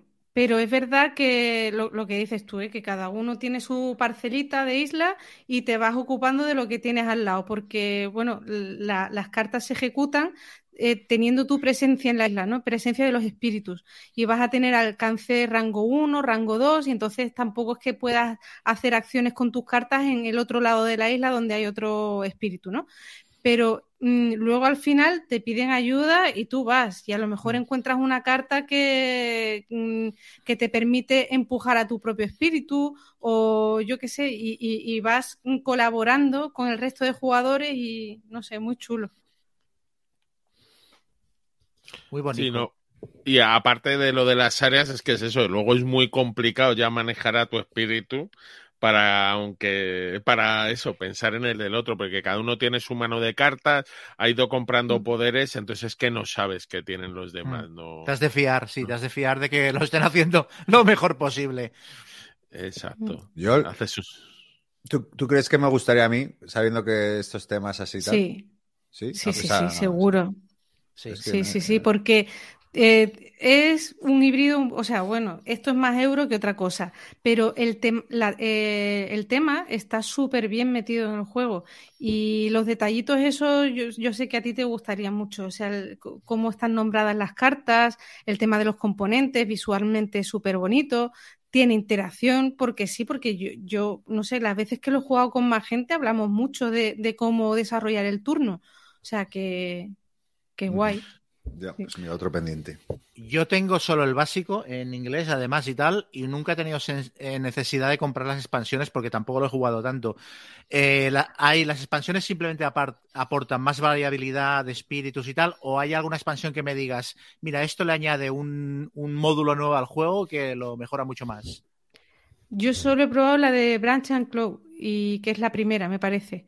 Y esa trae unos cuantos espíritus más, creo que cuatro o por ahí, o cinco, y más cartas de poderes, bastantes más. Luego trae también unos tokens eh, en la isla que, que, te ayudan que te ayudan a expulsar a los invasores y es, incluye, es, como una mecánica así que, que, añade al juego, pero muy sencillita. Luego más invasores, o sea que básicamente eh, las reglas no se ven alteradas, no es una expansión que te cueste meter porque te tienes que aplicar ahora las nuevas reglas y tal, no. O sea, es extender un poquito más lo que ya te viene en la caja base. Pero sí que, por ejemplo, con las cartas de evento, pues mira, te, da el efecto sorpresa ese de tener que sacar la carta y ver qué es lo que, a qué te enfrentas, ¿no? Le da un poquito de azar porque ya sabemos que los invasores te puedes programar bien el turno, sabes por dónde te van a llegar porque siempre vas programando a un turno vista, ¿no? Pues al final las cartas estas de evento, pues, pues eso, añaden la sorpresilla sin, sin emborronarlo con reglas nuevas. Y, y, luego la otra expansión te va a encantar, Chema, porque permite jugar en vez de de 1 a 4, jugar con dos jugadores más, hasta 6. Hombre, ideal. Fantástico, ya para pasar el día. No, pero lo que sí traen solamente este juego es que los espíritus son tan distintos que si lo has jugado mucho, sí es muy chulo el cambiar de espíritus, porque mm. funcionan de maneras eh, muy distintas. Ahí sí. es verdad que es sorprendente, que no es que te cambien dos cosas, te encuentras espíritus que solo pueden afectar desde el agua, eh, espíritus que no sé qué, esto es, es lo que traen. No mm. es totalmente revolucionario, pero sí le da... Uh -huh. ¿Y los escenarios los habéis probado vosotros y los, ¿cómo se llaman? eh, los adversarios. Yo es que soy Yo... tan mala a este juego que ya sin ponerle nada de eso lo hago fatal. Pero ya no lo he probado y, y, y, y me apetece, pero es que digo, es que si no gano una partida. Mm, con no, el básico, no te merece la pena. Tienes que ganar partidas con el básico. Eh, luego, una vez que vas jugando, vas viendo ciertas cosas y no es se parece mucho más complicado al final, porque lo que hay que hacer es derrotar al escenario, no limpiar la isla, no hay que cumplir las condiciones y los escenarios lo que hacen es eh, ir poniéndote lo más difícil. Eh, y luego, pues mm. eso, dependiendo. Pero yo no te recomiendo que, que los metas porque tampoco aportan nada hasta que no te sientas cómoda que vences al juego en modo normal. Llevo muchas partidas al Spirit Island ¿eh? y se me da, digo, es que no voy a avanzar nunca en, en este juego, es, es, horroroso. Paciencia, hay que ver el clip. Guille, tenemos que ver, eh, cuando nos veamos jugaremos una a este, sí. a ver si me ayudas a ganar una. A ver, deja que me lo prepare, que yo recuerdo, me llevo bastante. Me llegó la nueva expansión y todavía ni lo he mirado. Además, a mí yo sí lo tengo, lo tengo en inglés como Chema y me llegó hace ya una pila de tiempo. Pero bueno. Yo este sí, lo tenía en inglés y al final lo vendí para comprarme la, la, la, edición en castellano porque como es un juego que sí que me gusta jugar con más gente y hay a veces el problema del inglés y tal, digo, pues del tirón la, la edición en castellano. Muy bien, pues eso era Spirit Island. Chava, te toca. Vale, pues sí, voy a hablar de. Voy a hablar de, de Eclipse, que es un juego que me, me ha impactado como un, como un camión. Eh, le he echado un par de partidas y me ha gustado, me ha gustado bastante. Eh, claro, yo siempre había tenido como. Eh, había estado como un poco en contra de este juego sin haberlo jugado. Tenía ciertas reticencias porque parecía que o eras del equipo Twilight Imperium o eras del equipo Eclipse. Y a mí el Twilight Imperium me gusta tanto que era, me caía hasta mal el Eclipse, ¿no? Eh, y, aparte me habían dicho que en realidad que no se parecen porque el uno es una Ameritrash y el otro es un euro y tal. Y a ver, habiéndolo jugado un par de veces, yo creo que se parecen mucho más de lo que me habían explicado. No si te vas al, si te vas al detalle, pero en la impresión general de lo que transmiten sí que creo que son, son juegos parecidos, cada uno con, con el foco en aspectos distintos, pero vamos, que expansión espacial con losetas de sistemas hexagonales que se van poniendo conectados unos a otros, combates de flotas que utilizan dados, tecnologías, gestión de recursos, razas asimétricas. O sea, si digo cuál estas cosas sin citar el juego, eh, me podrías decir que estoy hablando de cualquiera de los dos. O sea, que creo que la comparación entre ambos es lícita y lo que es mejor, creo que los dos caben en la, en la misma colección, porque a pesar de todo sí que son juegos diferentes. Eh, bueno, es un juego de cada uno lleva una raza y tienes que expandir por la galaxia, explorar, pegarte con los demás, eh, controlar sistemas, etcétera. Entonces ganas puntos de victoria al final de ocho rondas. El que tenga más puntos de victoria es el que gana la partida. Y los puntos de victoria principalmente los ganas por ganar batallas estelares o por eh, controlar sistemas. Luego hay algunas cosas más que te dan puntitos, las tecnologías y tal, pero los dos, las dos masas principales de puntos son estas dos, controlar sistemas y, derrotar al, otro en batallas, en batallas cósmicas. Eh, lo que me parece así, por no entrar tampoco mucho en detalle de reglas, porque bueno, es, un juego de eh, cada jugador en su turno hace una acción y va dando vueltas hasta que todos pasan y empieza la siguiente ronda, básicamente. Lo que me ha llamado más la atención del juego, que me parece que es bastante brillante, es la gestión económica. Tú tienes tres tracks, eh, que son tres tracks, podrían decirse, de población. Unos son obreros que controlan los materiales de los que dispones, otros son científicos que son, te dan pues los conocimientos que necesitas para desarrollar tecnologías, y otros son, podría decirse que banqueros, que son los que te dan el dinero. Entonces, cada vez que controlas un sistema y que colonizas los planetas de ese sistema, cada planeta es de un tipo de, es de un tipo de recurso. El planeta rosa es de científicos, el planeta marrón es de obreros y el planeta amarillo es de banqueros. Entonces, cada vez que colonizas un sistema, en los planetas colocas del track eh, correspondiente, colocas un, un, muñeco, un cubito encima del planeta, ¿no? Si es el planeta rosa, colocas un científico. Si el planeta es amarillo, colocas un banquero.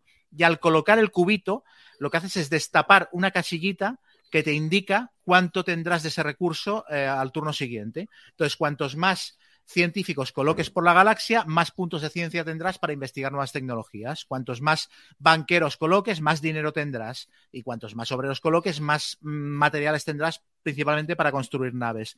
Entonces, eso se combina con los discos de acción que colocas para hacer tus acciones. Cada vez que quieres hacer una acción, tienes una serie de discos de acción, coges uno y lo colocas en la acción que quieras realizar. Que las acciones son moverte, em, fabricar, desarrollar tecnologías, las acciones típicas. Pero lo chulo es que cada disco debajo también tiene un numerito. Y los numeritos que van quedando a la vista te indican la pasta que tendrás que pagar eh, al final del turno para mantener tu imperio. Cuanto más se expande tu imperio, más dinero te cuesta, porque también cada vez que controlas un sistema tienes que poner un disco para indicar que el sistema es tuyo. Entonces, cuantas más cosas hagas, más acciones y más eh, sistemas controles, pues tu imperio dijéramos que es más frágil porque necesita más dinero para seguir funcionando. Y la combinación entre esos cuatro tracks, el de obreros, científicos y dinero y el, y el track de las acciones, me parece que es una gestión de recursos súper chula y que lo hace súper especial. Y esa es la parte quizá más, más Eurogame eh, que tiene. Luego, aparte, em, tiene un montón de cosas en plan personalizarte las naves. Las naves les puedes ir comprando tecnología para hacerlas más bestias, que disparen mejor, que aguanten más impactos, que nieguen los impactos del otro y tal. Entonces te las puedes también hacer muy, muy a medida. Y lo que me ha llamado la, atención es que me decían que, que este era como la versión euro respecto a Twilight Imperium, que es mucho más arbitrage y tal. Y me ha llamado la atención porque yo no lo veo tan así. O sea, me parece que en cuanto a incertidumbre y en cuanto a azar, casi diría que Eclipse es un juego con más incertidumbre que Twilight Imperium. Eh, y de hecho hay tres aspectos que dominan bastante el juego que están muy dominados por la incertidumbre y que creo que a un jugador de euros duros y secos le tendrían que echar un poquito para atrás y que son más, de hecho, son tres factores de juego que están más cerca de mi sensibilidad, que son la exploración espacial, los puntos de victoria por ganar batallas y las tecnologías, que son tres cosas que, que, que son muy al azar. O sea, la exploración espacial, tú cuando exploras un sistema sacas una loseta al azar y no sabes lo que va a haber en ese sistema. Entonces, claro, si tienes mucha suerte explorando, te puede ir muy bien en la partida. Y si tienes mala suerte, te puedes comer los mocos y estar absolutamente tieso. Porque ya sea porque te aparezca un sistema en el que no haya nada o porque te, aparezca un sistema en el que hayan enemigos a los que tengas que eliminar antes de poder controlarlo. Eh, en Twilight Imperium, por comparación, la galaxia es información perfecta. Está a la vista de todo el mundo y sabes qué planetas hay en cada sistema, cuánto tienes que moverte para llegar a tal planeta, etcétera. Aquí la galaxia está, está a oscuras, por así decirlo, hasta que no la investigues.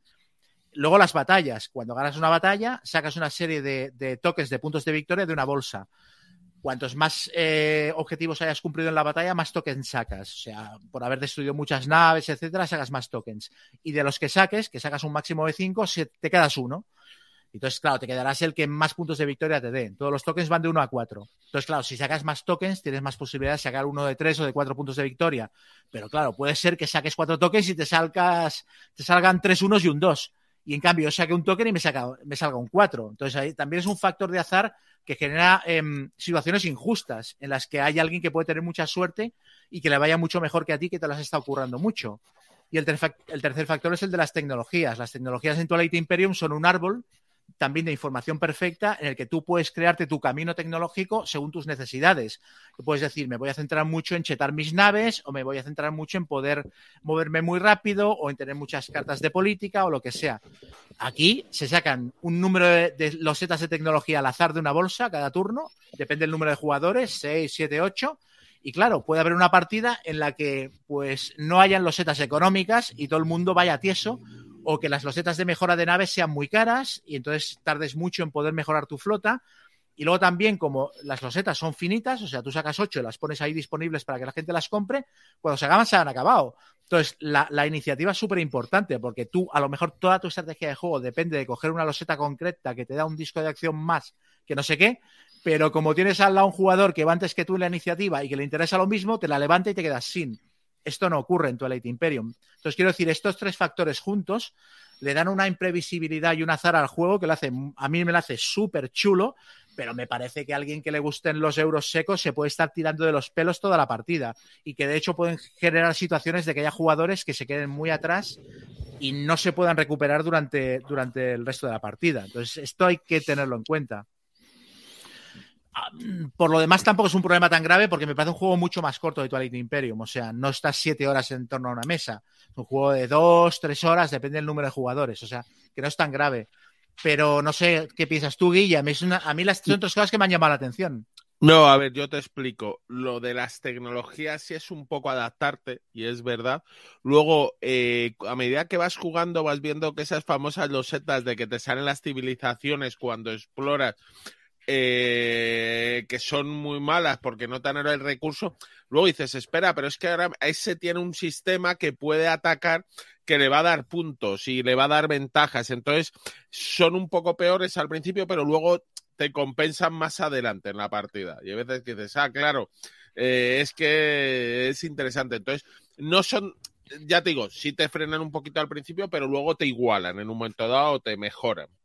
Hmm. Y el tema de los cheats de puntos, bueno, al final sacas muchos y exacto, puede existir esa suerte, pero bueno, es algo controlable. Y el juego sigue siendo un 4X, ¿vale? No es un style que decían que era un 4X, pero no, este es un 4X y cuando te metes, eh, tiene. Y lo que sí no tiene respecto al Twilight Imperium, que es lo que más alejado lo hace, es el tema de no tiene la política, no exacto. tiene las votaciones.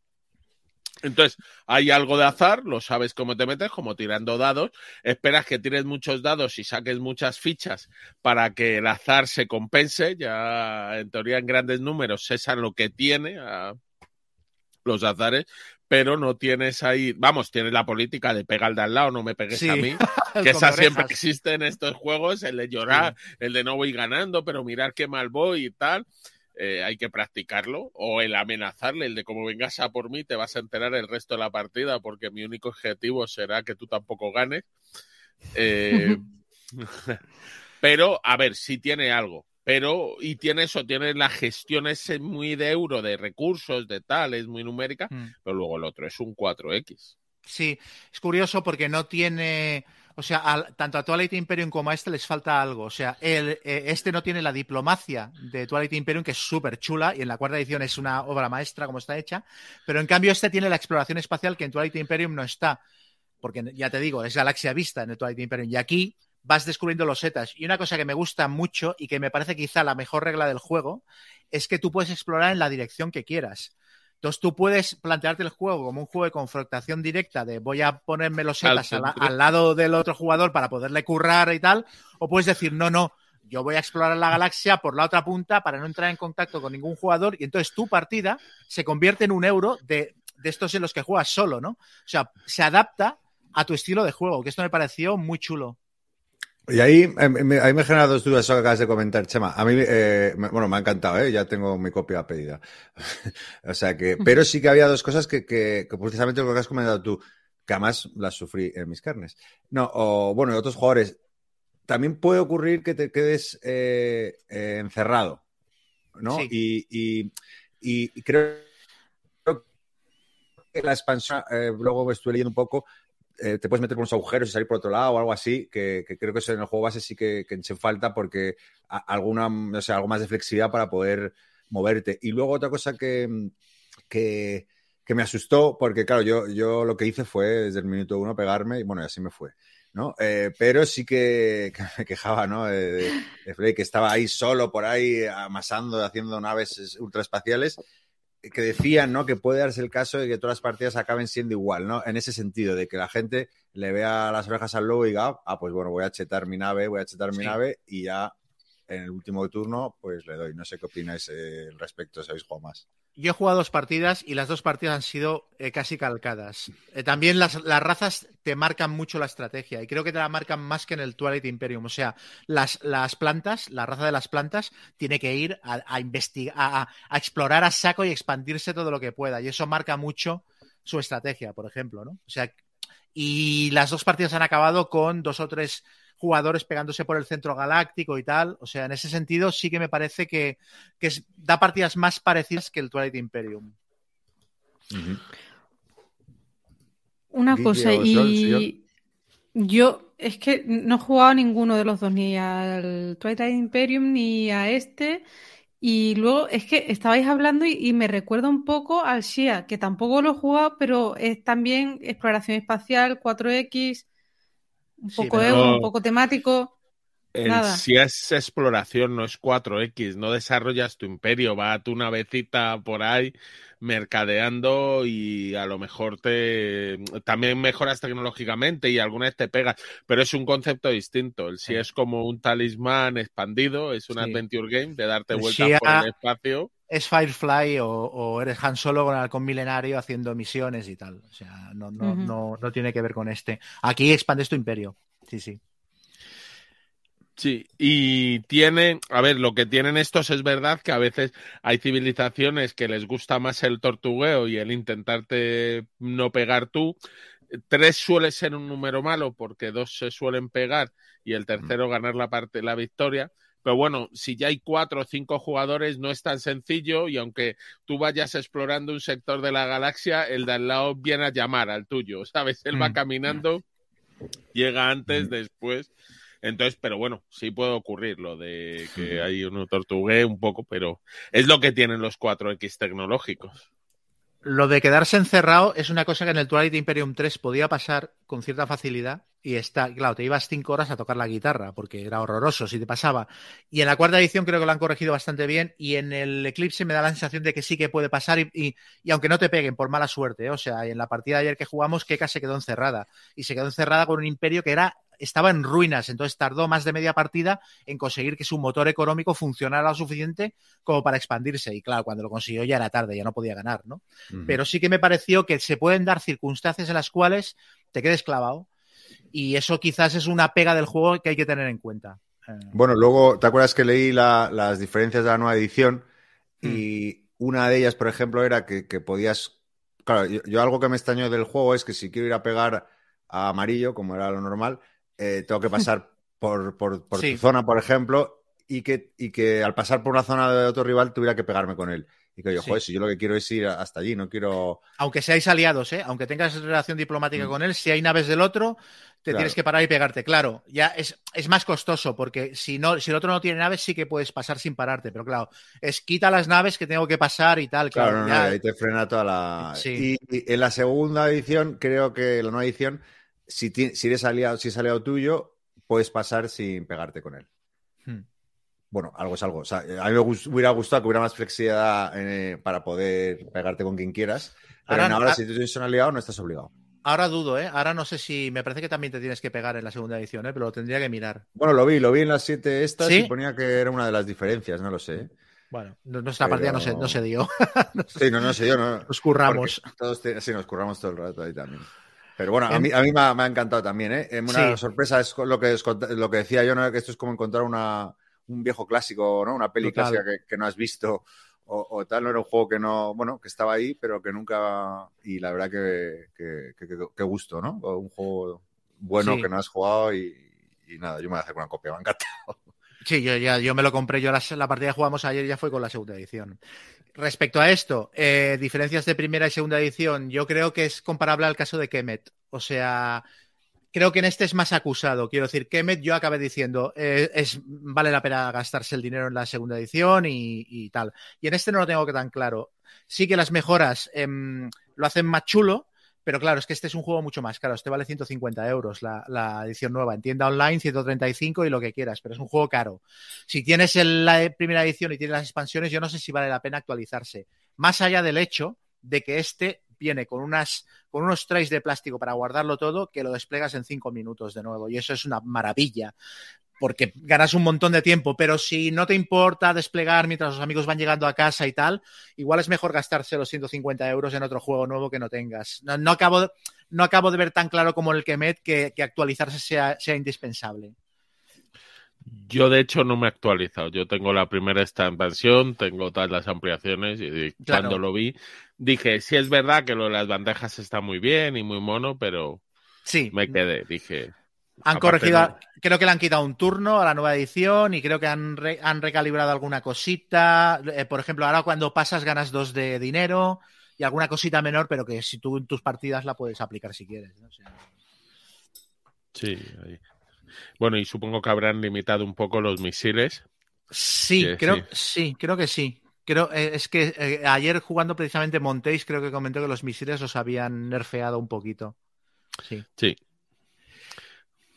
Y bueno, si lo comparamos, si tengo que hacer una comparación con, con Twilight Imperium 4, que repito, yo creo que sí que se pueden comparar, eh, yo me sigo quedando con Twilight Imperium 4. Por, o sea, la escala épica del otro y el hecho de que cada partida sea un evento, eh, me lo hace superior. O sea, yo cada partida de Twilight Imperium que he jugado, luego hemos estado hablando durante días de la partida.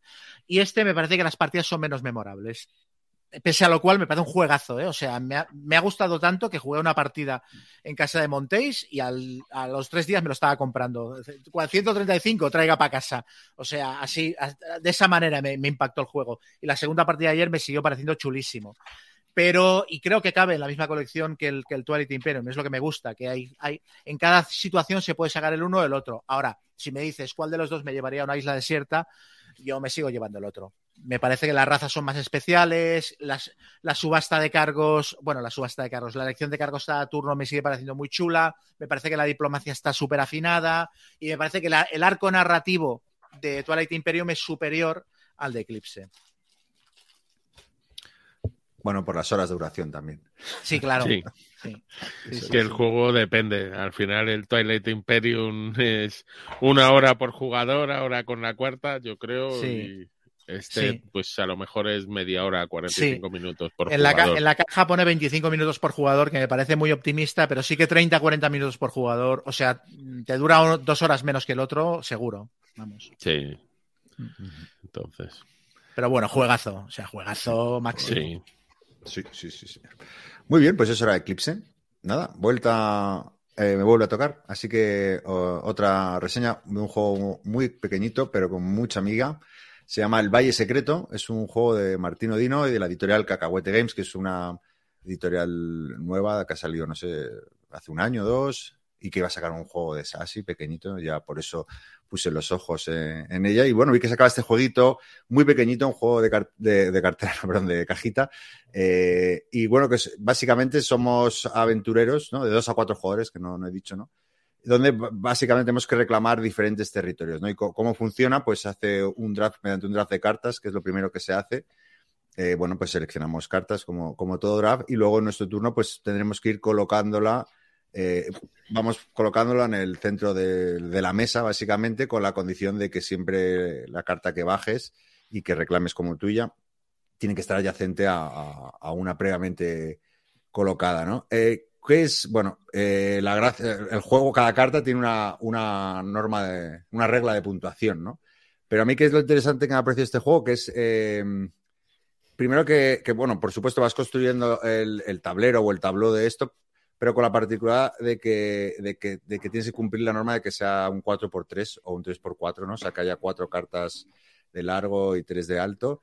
Y, eso, esa, esa pe- pequeña chorrada eh, le da muchísima, mucha gracia al juego, porque primero eh, condiciona todos los efectos o, muchos de los efectos de la carta, ¿no? Porque para, para que entendáis, pues, por ejemplo, tú pones una carta y te dice, esta carta tiene que estar rodeada de, tipos de regiones diferentes, o, en esta fila, o en esta esquina, o sea, solo puntúa si está en una esquina, o co- cosas así, ¿no? Y, y- y claro, eh, eh, si la pones antes de tiempo, la pones en una esquina, el otro, y no está cerrado ya el círculo de 4x3 o 3x4, va a intentar cambiártelo, ¿no? El juego tiene, tiene condiciones de puntuación muy diferentes, ¿no? De set collection, de, de, pues, eh, puntuaciones numéricas, ¿no? Es en función de los números que hay alrededor. eh, bueno, este tipo de cosas. Y la verdad que me parece un microjuego, pues, estupendísimo, ¿no? Porque es un juego de dos reglas, eh, de, dos, de un minuto de, de explicación y de 15 minutos de partida muy simpáticos. Viene una, además en una cajita muy pequeñita, con un precio muy, muy, muy, muy ajustado. Y, y nada, un juego de estos de cortito y al pie, muy apañado, familiar, muy simpático. Yo, a mí me parece de lo mejor de que he jugado este año. O sea, así me ha gustado el juego. Ojo, No, no, te lo digo, eso es de verdad, ¿eh? O sea, es para mí. O sea, me sorprendió mucho. Bueno, en cuarto de juegos me lo metieron con cucharón. Los dos días que fui, en plan, no, no, vaya secreto. Y, y la verdad es que me sorprendió con cuatro cañas de reglas y lo brillante que es a nivel de toma de decisiones y, o sea, no sé, me, me pareció buenísimo. Y luego, aparte, lo he jugado a dos, a tres y a cuatro. Y escala perfecto. O sea, es súper, súper tenso a todos los números de jugadores y es un, es un fríe cerebros de 10 minutos. Estupendo. O sea, me ha parecido muy, muy chulo. Sí, muy bien, muy buen, muy buen jueguito. No sé si es el primero de la editorial, pero bueno, yo lo recomiendo mucho porque, porque es muy accesible y eso, lo que dice Chema, que da, da mucho juego. ¿Has explicado que se empieza con un draft? Sí, sí, sí. Que, que- claro, el draft, las primeras partidas, dices, bueno, te da un poco igual, pero claro, Sí. cuando ya conoces las cartas, Sí. eh, sí, que, mo- sí Sí. que tiene Mira que a mí el, draft es una meca- de todas las mecánicas así como, no sé, dominantes de juegos, es de las que menos me gusta, porque hay muchos juegos que me parece que les sobra o que, o que es un lío, lo típico de más pasado las cartas, no sé qué, y aquí me parece que es chulísimo el draft, o sea, realmente es, es que todos son decisiones importantes. Claro, es un juego tan micro que todo lo que haces acaba siendo determinante. Sí, sí. Hombre, el draft tiene una ventaja, a mí me gusta mucho, eh, que, que es simultáneo de todos los jugadores. Entonces se acorta la duración de las partidas. Mm. todos se están viendo, todos se están eligiendo. Sí. Y por eso sí, sí me gusta. Pero vamos, este no lo conocía. Ya, ya, ya engañaré a Gonzalo un día que queremos este lo para que me lo enseñe. Que además se, se- se juega una patada y, es- y está muy simpático. sí. Típico juego, es que aparte es que cuesta 13 euros, una cosa así. Nada, Típico es que juego es muy barato. para acabar sesión y tal, venga, hacemos un par de... eh, Chulísimo. Se juega tres rondas normalmente, pero puedes jugar a las que quieras en realidad. Pues nada, era. Sí, es que es un juego muy pequeñito. Así Mm. que. eh, yo, no, Guille, ¿no? Te toca a ti si Guille. Sí, Pues a ver, yo también voy a hablar de un juego muy pequeñito que salió, que extrañamente ha salido en Essen este año, que es eh, el High Score, que por ahora lo ha editado Cosmos, mm, eh, solo tiene una edición en inglés y en alemán, no sé si alguien lo va a editar en español, eh, y el diseñador es Reiner Nicia, este señor que desconocido que tenemos. Eh, el juego lo que vienen es siete dados, no sé si unas 20 cartas o 25 de mini retos a, hacer con los dados, a puntuar, y un tablerito para puntuar y unas fichas de puntos. Entonces, eh, lo que se va a hacer es, se van a seleccionar siete de estas eh, cartas y te van a decir cómo tienes que tirar los dados en ese eh, turno. Por ejemplo, hay una opción que tiras los dados cuatro veces y bloquea, eh, pero si quieres repetir, tienes hasta cuatro rerolls, pero tienes que tirar todos los dados, es decir, a lo loco. Otra que es tirar los dados tres veces, como en el Yahtzee, y puedes bloquear parte de los dados, no tirarlos, entre la primera y la segunda, y luego puedes incluso volverlos a tener luego en la tercera. Eh, y luego otra que cada turno por lo menos tienes que bloquear un dado, pero puedes bloquear todos los que quieras. Eh, y lo- luego te viene cómo van a puntuar esa, esa- en esa ronda los dados. Entonces pueden ser cosas como que, eh, bueno, perdonar, eh, y los dados son dados de seis caras, pero en vez de tener un 6 tienen una especie de eh, símbolos concéntricos circulares que no se parecen a un círculo, llámalo X, no, no sé qué es, un vortex lo llaman, hay un vórtice, pero no es espiral, pero bueno. Eh, entonces la carta también decir, te dice cuánto vale el vórtice en ese turno. Entonces, eh, como os decía, viene una forma de puntuar. Pues oye, todos los dados que sus caras sean un 2, 3, 4, te suman en positivo. Y los dados que no sean estos, te restan. Y el vórtice en esta ronda vale 5. Pues al final tú sabes que tienes que obtener unos 2, 3 y 4 y los otros te restan. Eh, si tienes dados, las parejas suman, pero los dados que quedan sueltos no te suman. Eh, tienes que hacer escaleras. Bueno, te viene una pequeña formita de puntuar. Los jugadores tiran y, y, eh, vamos, perdón, empieza el primer jugador, él tira y ve en cuánto se planta de su puntuación. Y el resto van tirando después. Como ventaja que le dan al que ha tirado primero, porque ya el resto, digamos que van sabiendo qué objetivo quieren sacar, porque quieren sacar más puntos que él. En caso de empate, al contrario que en muchos otros juegos, aquí tú te vas para atrás, ¿vale? Si empatas con el que ha ido antes, él ha ido, lo ha hecho antes, así que tú es peor. Y al final de la ronda de esa carta se va a ver quién se ha quedado primero, que se lleva una medalla de oro de tres puntos, el segundo una de plata de dos y el tercero una de bronce de uno. Y si hay más, hasta el juego, bueno, no lo he dicho, es de dos a cinco jugadores, pues el cuarto y el quinto se llevan las gracias por participar. Eh, se juega siete veces y eh, luego se cuentan las medallas. El juego es muy sencillito, eh, es muy rápido, es un forzar tu suerte en muchas de las tiradas. Eh, obviamente sí tiene una cierta estrategia, hay cosas más óptimas que otras, hay que tal, pero bueno, aquí esto es una colección de dados, entonces la estrategia se acaba desde el momento que el dado decide que no va a salir lo que quieras aunque tires 100 veces el dado.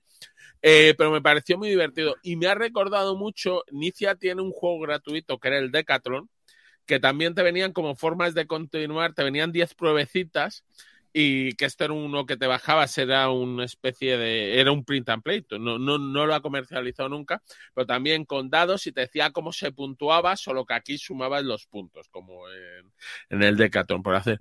Y en eso me ha gustado, es un juego que puedes jugar con todo el mundo, porque se explica en tres segundos, la gente se ría mucho con cómo se hacen las tiradas, pero bueno, eh, ya la tercera carta ya, se, ya lo van entendiendo y al principio le dices, tienes que hacer esto, no entiendo el símbolo, tienes que hacerlo. A lo mejor los símbolos no son los más claros, y, pero es verdad que tiene una ayuda muy buena que te lo explica siempre, pero hay que mirar la ayuda. Y hay veces que hay símbolos parecidos que crees que es lo mismo y no es exactamente lo mismo. Pero a mí me ha gustado mucho. Yo me lo me parece muy divertido y al final el juego dura 20 minutos. 30 como mucho, ahí tiras dados, salen tiradas épicas eh, en ambos sentidos, eh, épicas de tu gran victoria y épicas de tu derrota más humillante, ahí eh, logrando puntuaciones de menos 30 en una tirada y diciendo tiro seis veces y me sale esto. Vamos, ese es el high score. Yo no sé si tú, Gonzalo, lo llegaste a probar. No, lo, lo quería comprar ahí en Essen, pero, pero no, no, no, se me fue del, del mapa, o sea, lo tenía ahí porque no, no lo vi luego. Y luego sí sé que, que Debir, que es el posible partner de Cosmos, me dijeron que no lo iban a sacar, que no les había convencido del todo, pero bueno, vete a saber. A lo mejor te escucha Xavi, que siempre nos escucha, y No, bueno, a ver, que el juego a mí me parece muy divertido. Los juegos de forzar la suerte, yo sabéis que me divierto mucho con ellos, pero puede no gustarle a la gente. Y si es verdad, yo lo he notado que, que la gente se lía con la simbología de las cartas y que a lo mejor lo hace más complicado.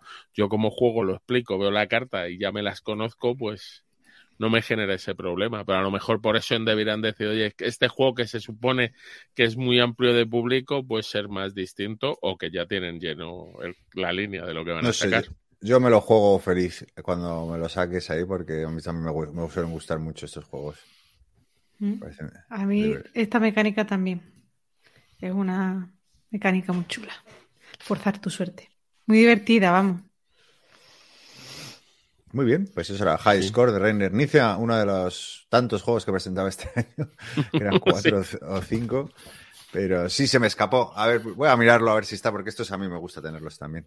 Qué tío, ¿eh? ¿Que- ¿vosotros pensáis que estos juegos, o sea, todos los hace Reiner Nicia? No, ¿O, ya- tiene, gen- Esto tienes que este tiene su crew, ¿no?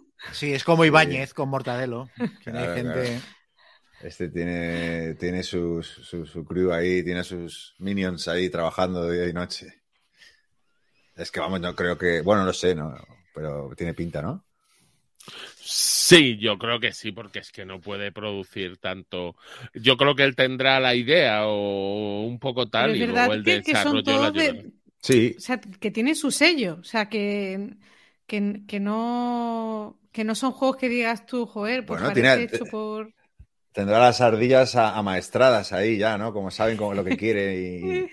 O le dará su barniz último, ¿no? Bueno, oye, es su genio, ¿no? También él, claro, a lo mejor da pautas y luego ya lo refina. ¿Es un genio o un loco? Un genio loco. Creo que ¿Qué gana diferencia dinero, hay, es un Chema? genio. o en su defecto es excéntrico, nunca loco. Loco es solo si eres pobre.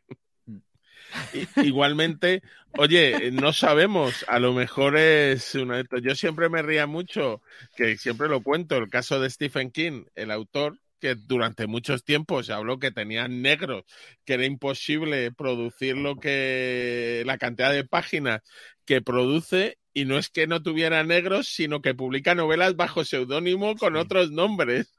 Hubo una época que producía tanto que se tuvo que inventar a Richard Bachman para, para publicar, porque los editores le decían que no. Y el tío, venga, venga, dale, dale. Dale, dale.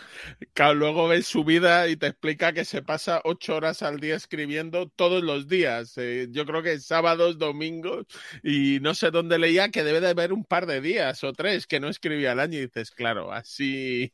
Bueno, Brandon Sanderson, el, el otro escritor de fantasía, no sé si esto es cierto, es un bulo, pero eh, el otro día me contaron que había escrito un libro en un avión, en un vuelo de avión, escribió como, como el 40 o el 50% de un libro de venga, dale, dale, un vuelo de estos largos, o sea que escribe a una velocidad también de órdago. Mira a Iván de Misut Mipel, ¿eh? que, que escribe reseñas. Sí. Pero bueno, todas les pone notable, ahí es corta pega, ¿no? No, pero luego matiza el notable, ¿eh? Tiene, en otro lo pone el punto exacto para que le puedan echar la bronca o no. Aparte repite frases, ¿no? Siempre dice, y vamos con, ¿sabes? Siempre tiene Sí, como unos, sí, sí, unos sí. latiguillos de entrada Sí, de párrafo. Coletillas, coletillas. Sí. sí. Son gente que yo creo que son más máquinas que personas, ¿eh? No... En fin. Bueno, voy con el mío, con mi segundo, que también es súper cortito. Yo voy a hablar del Cascadia, una novedad.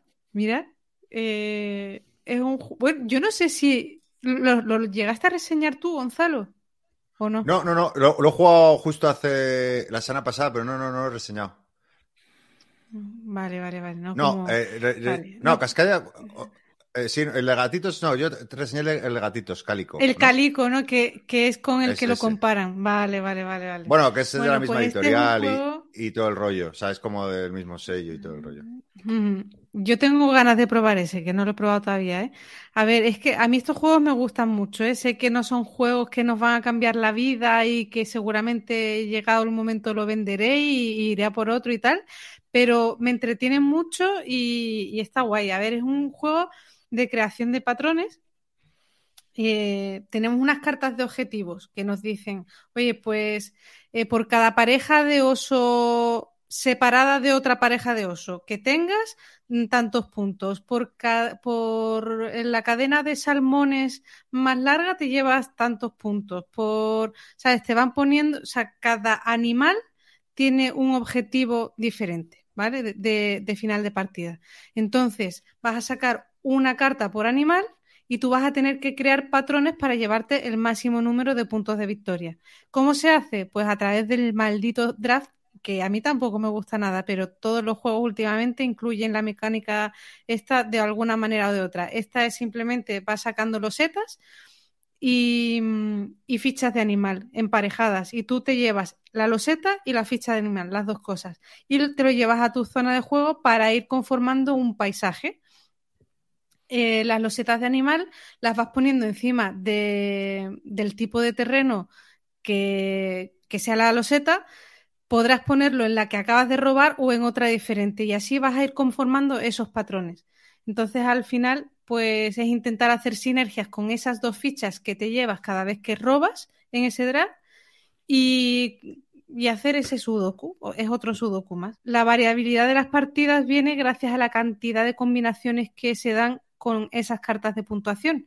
Entonces, luego también tienes uno, una serie de logros que vienen en el manual que te dice, bueno, pues tenga al menos tantos puntos. Puntuación total de la fauna salvaje, pues se va a puntuar X veces y tienes que, mm, que, conseguir tantos puntos. Te van poniendo como unos logros que tienes que ir consiguiendo, son una serie de escenarios y, y eso le da un poquito más de variabilidad. Interacción nula, o sea, no existe porque bueno, lo único es a la hora de elegir los setas, pues que no se lleven la que tú querías, pero vamos, que tampoco es que sea súper decisivo, tampoco es... Y, nada, es un juego súper bonito, lo ilustra Beth Sobel, que es una ilustradora que a mí me encanta. Y bueno, pues tiene muchísimo, lo comparan muchísimo con Cálico, o Calico, como se diga, ¿vale? Y otro juego con el que lo comparo yo es con La Isla de Gatos, que también hay un draft, pero es de cartas, también tienes que hacer unos patrones en el barco con los poliominos estos, y a mí es un juego, me gustó más el otro que este, lo veo como más completo, tiene más cosas que hacer y tal, este es como más amable, más tranquilito, más... Pero bueno, eh, está muy chulo también, me ha gustado. No, pero ya os digo, no es el juego que te va a cambiar la vida, ni es a lo mejor un azul que sí que lo veo un juego que, que tiene mucho más desarrollo a lo mejor en el tiempo y tal. Este es el típico juego que lo juegas unas cuantas veces, te lo pasas bien, te entretiene y ya luego a otro. Pero bueno, no ha estado nada mal. Mm. Me gusta.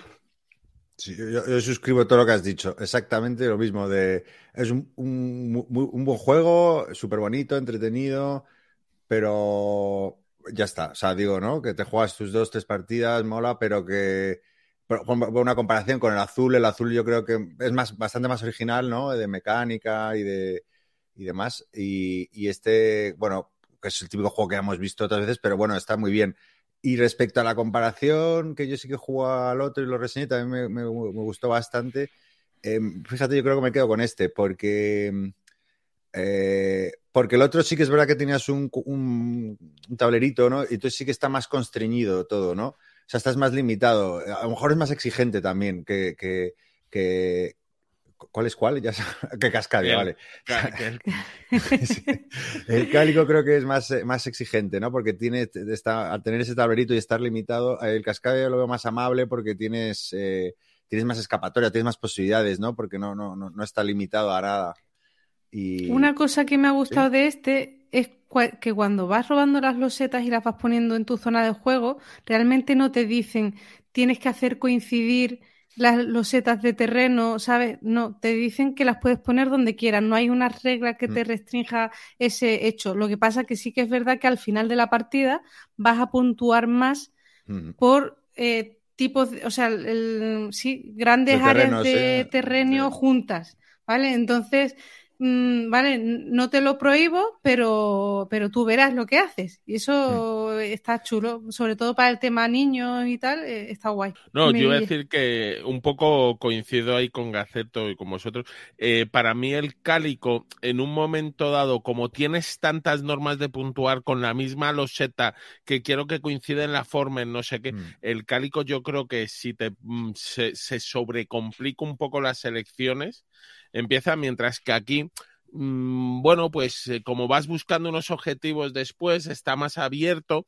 Entonces, como son juegos que la idea es que sean sencillos y para todos los públicos, me parece mejor producto el Cascadia en ese sentido, en que es más amigable. En el Cálico puedes entrar en un análisis parálisis o en me toca la loseta, me toca, a ver, espera, que no, por esta no me coincide para esta puntuación. Aquí yo creo que son un poco más apartadas, eliges unos de, de, ogros que vas a ir, entonces a mí en eso me ha gustado más el Cascadia que el Cali. A mí sí que me genera análisis parálisis, ¿eh? lo jugaba el otro día en solitario y, joder, eh, duré en la partida, también era la primera y tú sabes que te piensan más las cosas y tal, pero como hay creo que son cinco objetivos de final de partida y tienes que mm, tener un poco la visión global de esos cinco y tener cuidado de que no rompas puntuación por un lado para hacerla por otro y tal. No sé,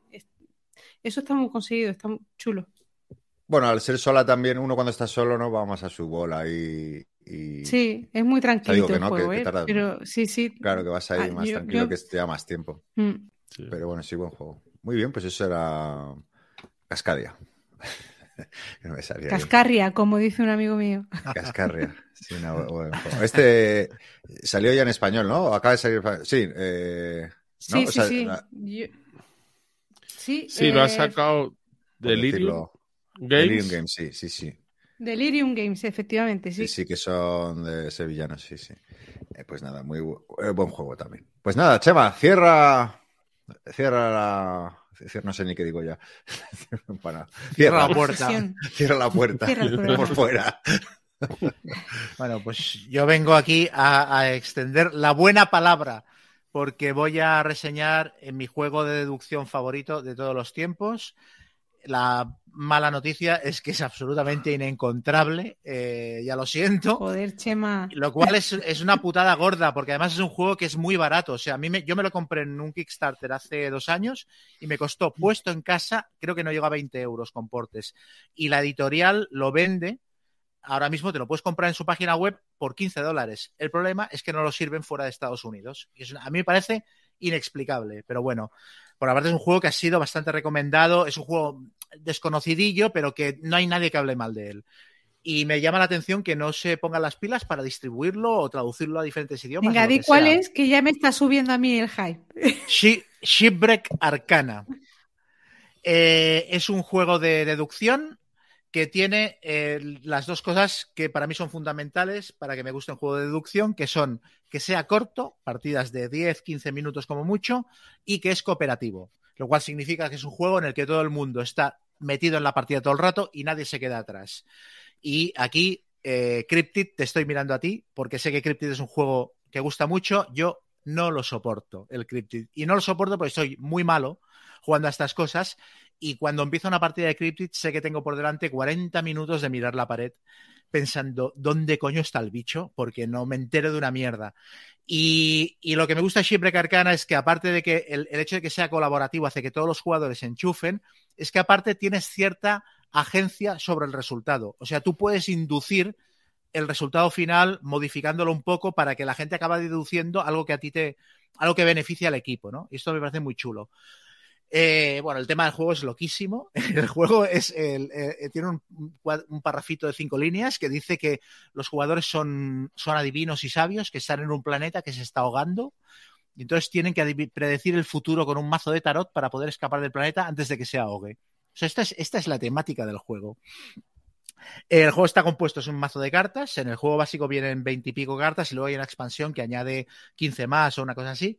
Pero bueno, son unas cartas tamaño tarot muy bonitas eh, que están por las dos caras y son cartas con, eh, elementos típicos que recuerdan mucho también a, los grandes arcanos de tarot. Son conceptos rollo el profeta, el cáliz, el fantasma, el amanecer, el festín, la oscuridad, la llave. Son cosas así como muy etéreas.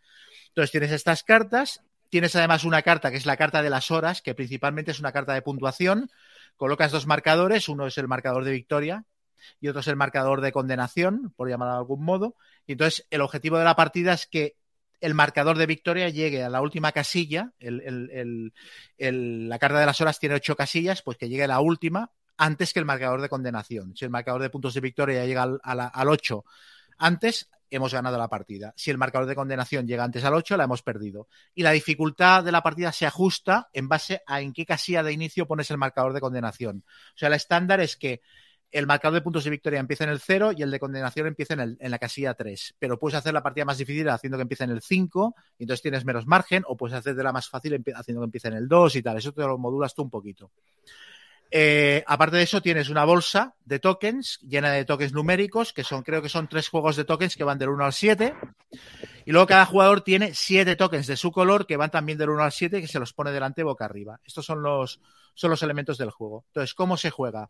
Cada jugador en su primer turno de la bolsita roba dos tokens numéricos, se los mira, son dos tokens, ya digo, que son del 1 al 7, entonces se guarda uno boca abajo sin que los demás jugadores lo vean, y el otro token lo revela y lo pone en juego para dar pistas a los demás jugadores. Porque, perdón, no lo he explicado, pero el despliegue del juego es que colocas la carta de las horas y del mazo de cartas arcanas estas, colocas cuatro cartas boca arriba, ¿vale? Y entonces, el jugador, lo que he dicho, pilla dos tokens, uno se lo esconde para que los demás jugadores lo adivinen y el otro token lo pone en juego y lo pone encima de una de las cuatro cartas que hay a la vista para dar una pista a los demás jugadores. Porque las cartas tienen mensajes que tú tienes que cumplir con el token que estás poniendo. Por ejemplo, hay una carta que te puede decir, si uno de tus tokens es un 5, un 6 o un 7 y el otro no, pon el 5, el 6 o el 7 encima de esta carta. Entonces, claro, si lo pones ahí, ya le están dando a los jugadores la pista de que tu token, el que te has guardado, no es un 5, ni un 6, ni un 7. O si la suma de tus dos tokens es par, pon el token encima de esta carta. O si los dos tokens se llevan una diferencia como mucho de uno, pon un token encima de esta carta, ¿sabes? Entonces, claro, das información a los demás jugadores tanto por la carta encima de la que pones el token como las cartas en las que no lo pones, ¿sabes? Porque igual hay cartas que darían mucha mejor información, pero como no lo cumples, no lo puedes poner ahí. Porque una de las cosas es que siempre lo tienes que poner de manera legal el token, ¿no? Entonces, una vez has colocado el token, los demás jugadores deducen en base al token que has puesto, el que te has guardado, cuál es el que te has guardado, ¿no? Cuál es el número que te has guardado. Y los tokens que tienes delante simplemente se utilizan para que los, dos, los demás jugadores te digan, vale, pues no es ni un 5, ni un 6, ni un 7, dales la vuelta al 5 y al 6 y al 7 y deja arriba los tokens del 1 al 4 y así ya sabemos de cara a la siguiente vuelta que es uno de estos cuatro tokens, ¿no?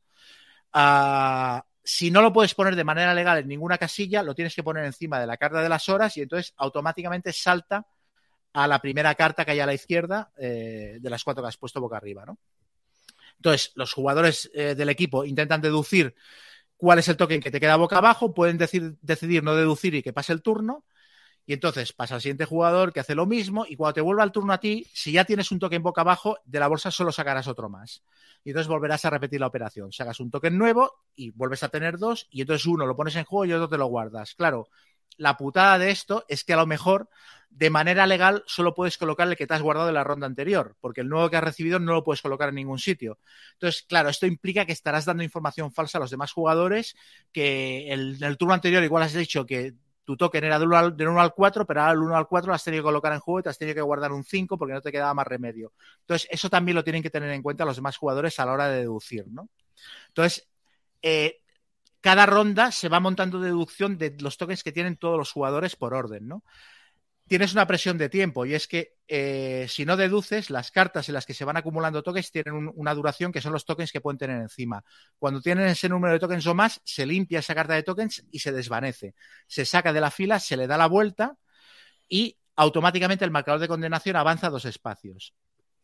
La única manera de evitar que esto ocurra es si ese turno han, han acertado los jugadores el token de, del jugador en curso. Entonces, aunque una carta se desvanezca, el token de condenación no, no avanza, ¿no? Entonces, es una presión que te ponen para que no puedes colgarte eh, permanentemente y dejar que pasen cinco rondas sin que nadie intente adivinar para que se acumulen tokens y tener cada vez más pistas, sino que llega un momento que ya la tienes que jugar, ¿no?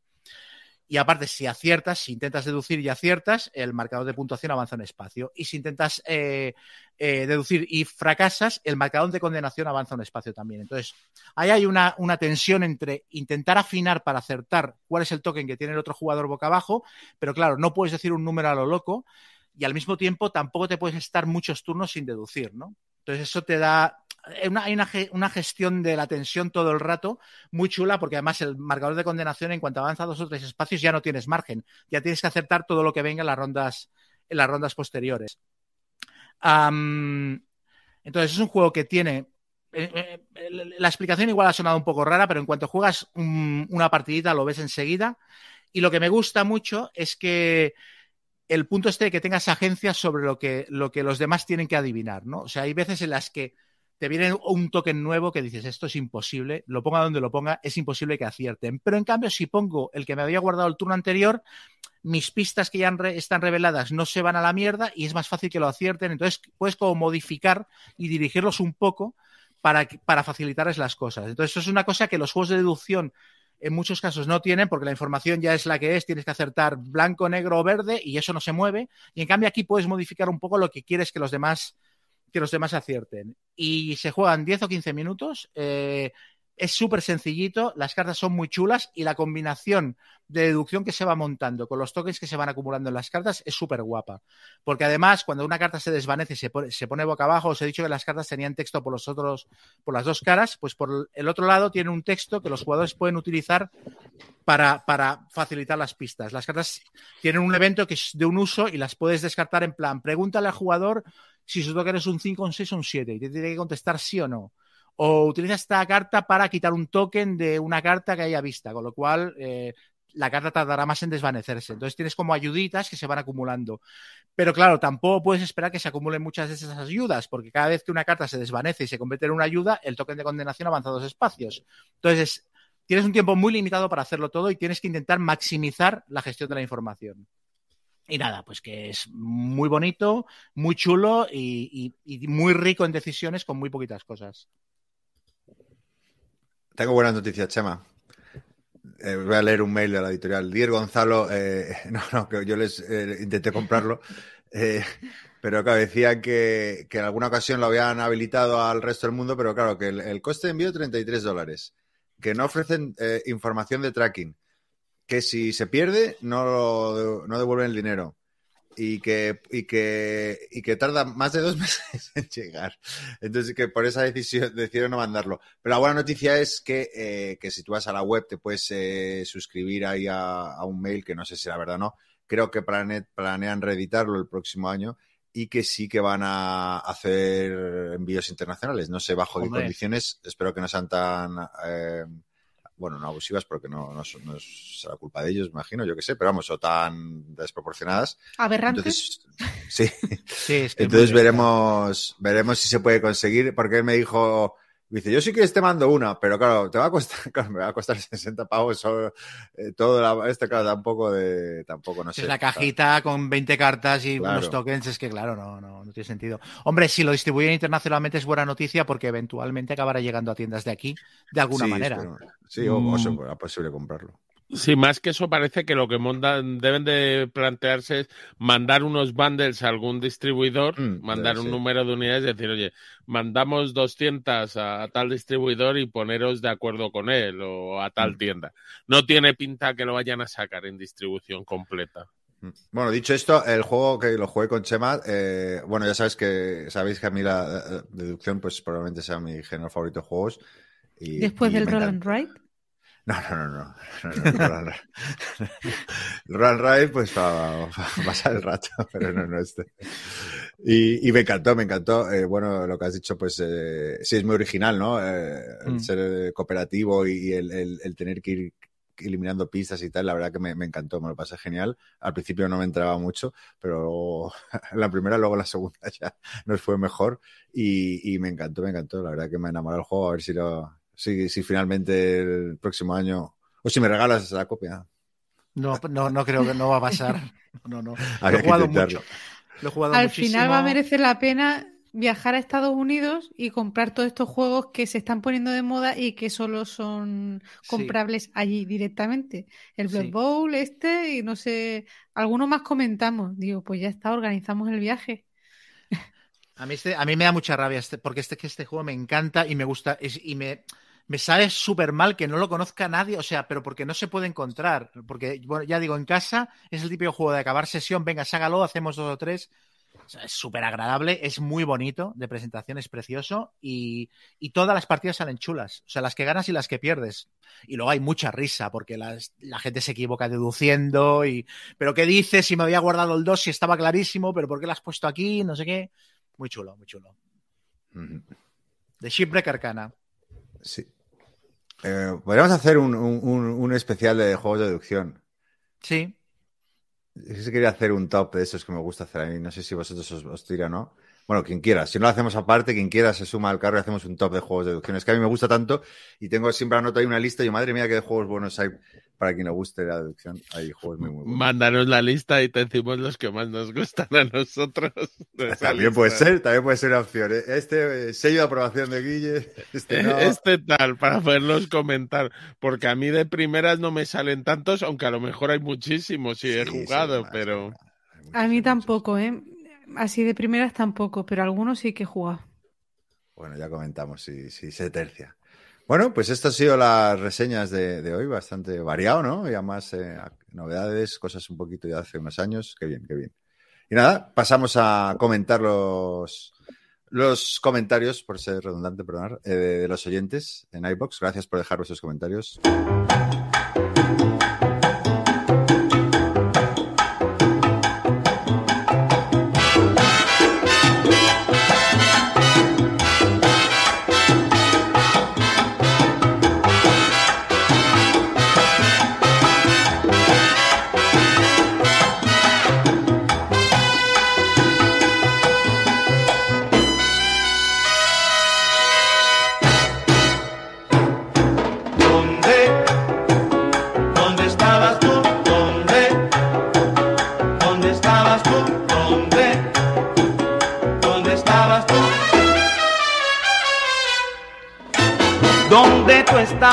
Y empieza Pedro, Pedrote, eh, dice que veo mecánicas en el ferial germánico, dice que la estatua de Guille y bueno, contento con, con la con la vuelta de Yol.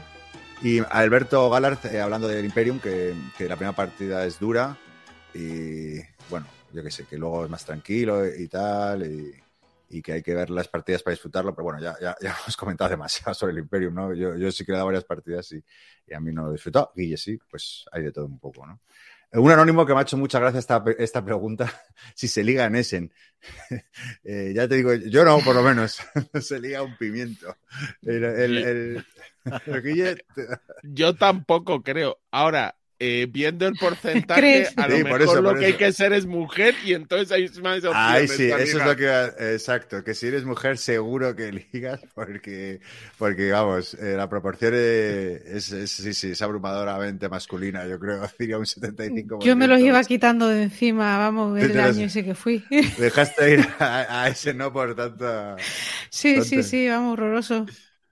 Yo recuerdo el primer año que fui que, que le hice eh, el lío a un amigo que no es jugón, ¿no? Pero bueno, él se venía feliz a, a- yo qué sé, pues. eh, y, y entonces, claro, él no, no tiene juegos, no, no colecciona ni tampoco le interesaba tanto. Y de repente le veo ahí como media hora en un stand con una chica muy mona.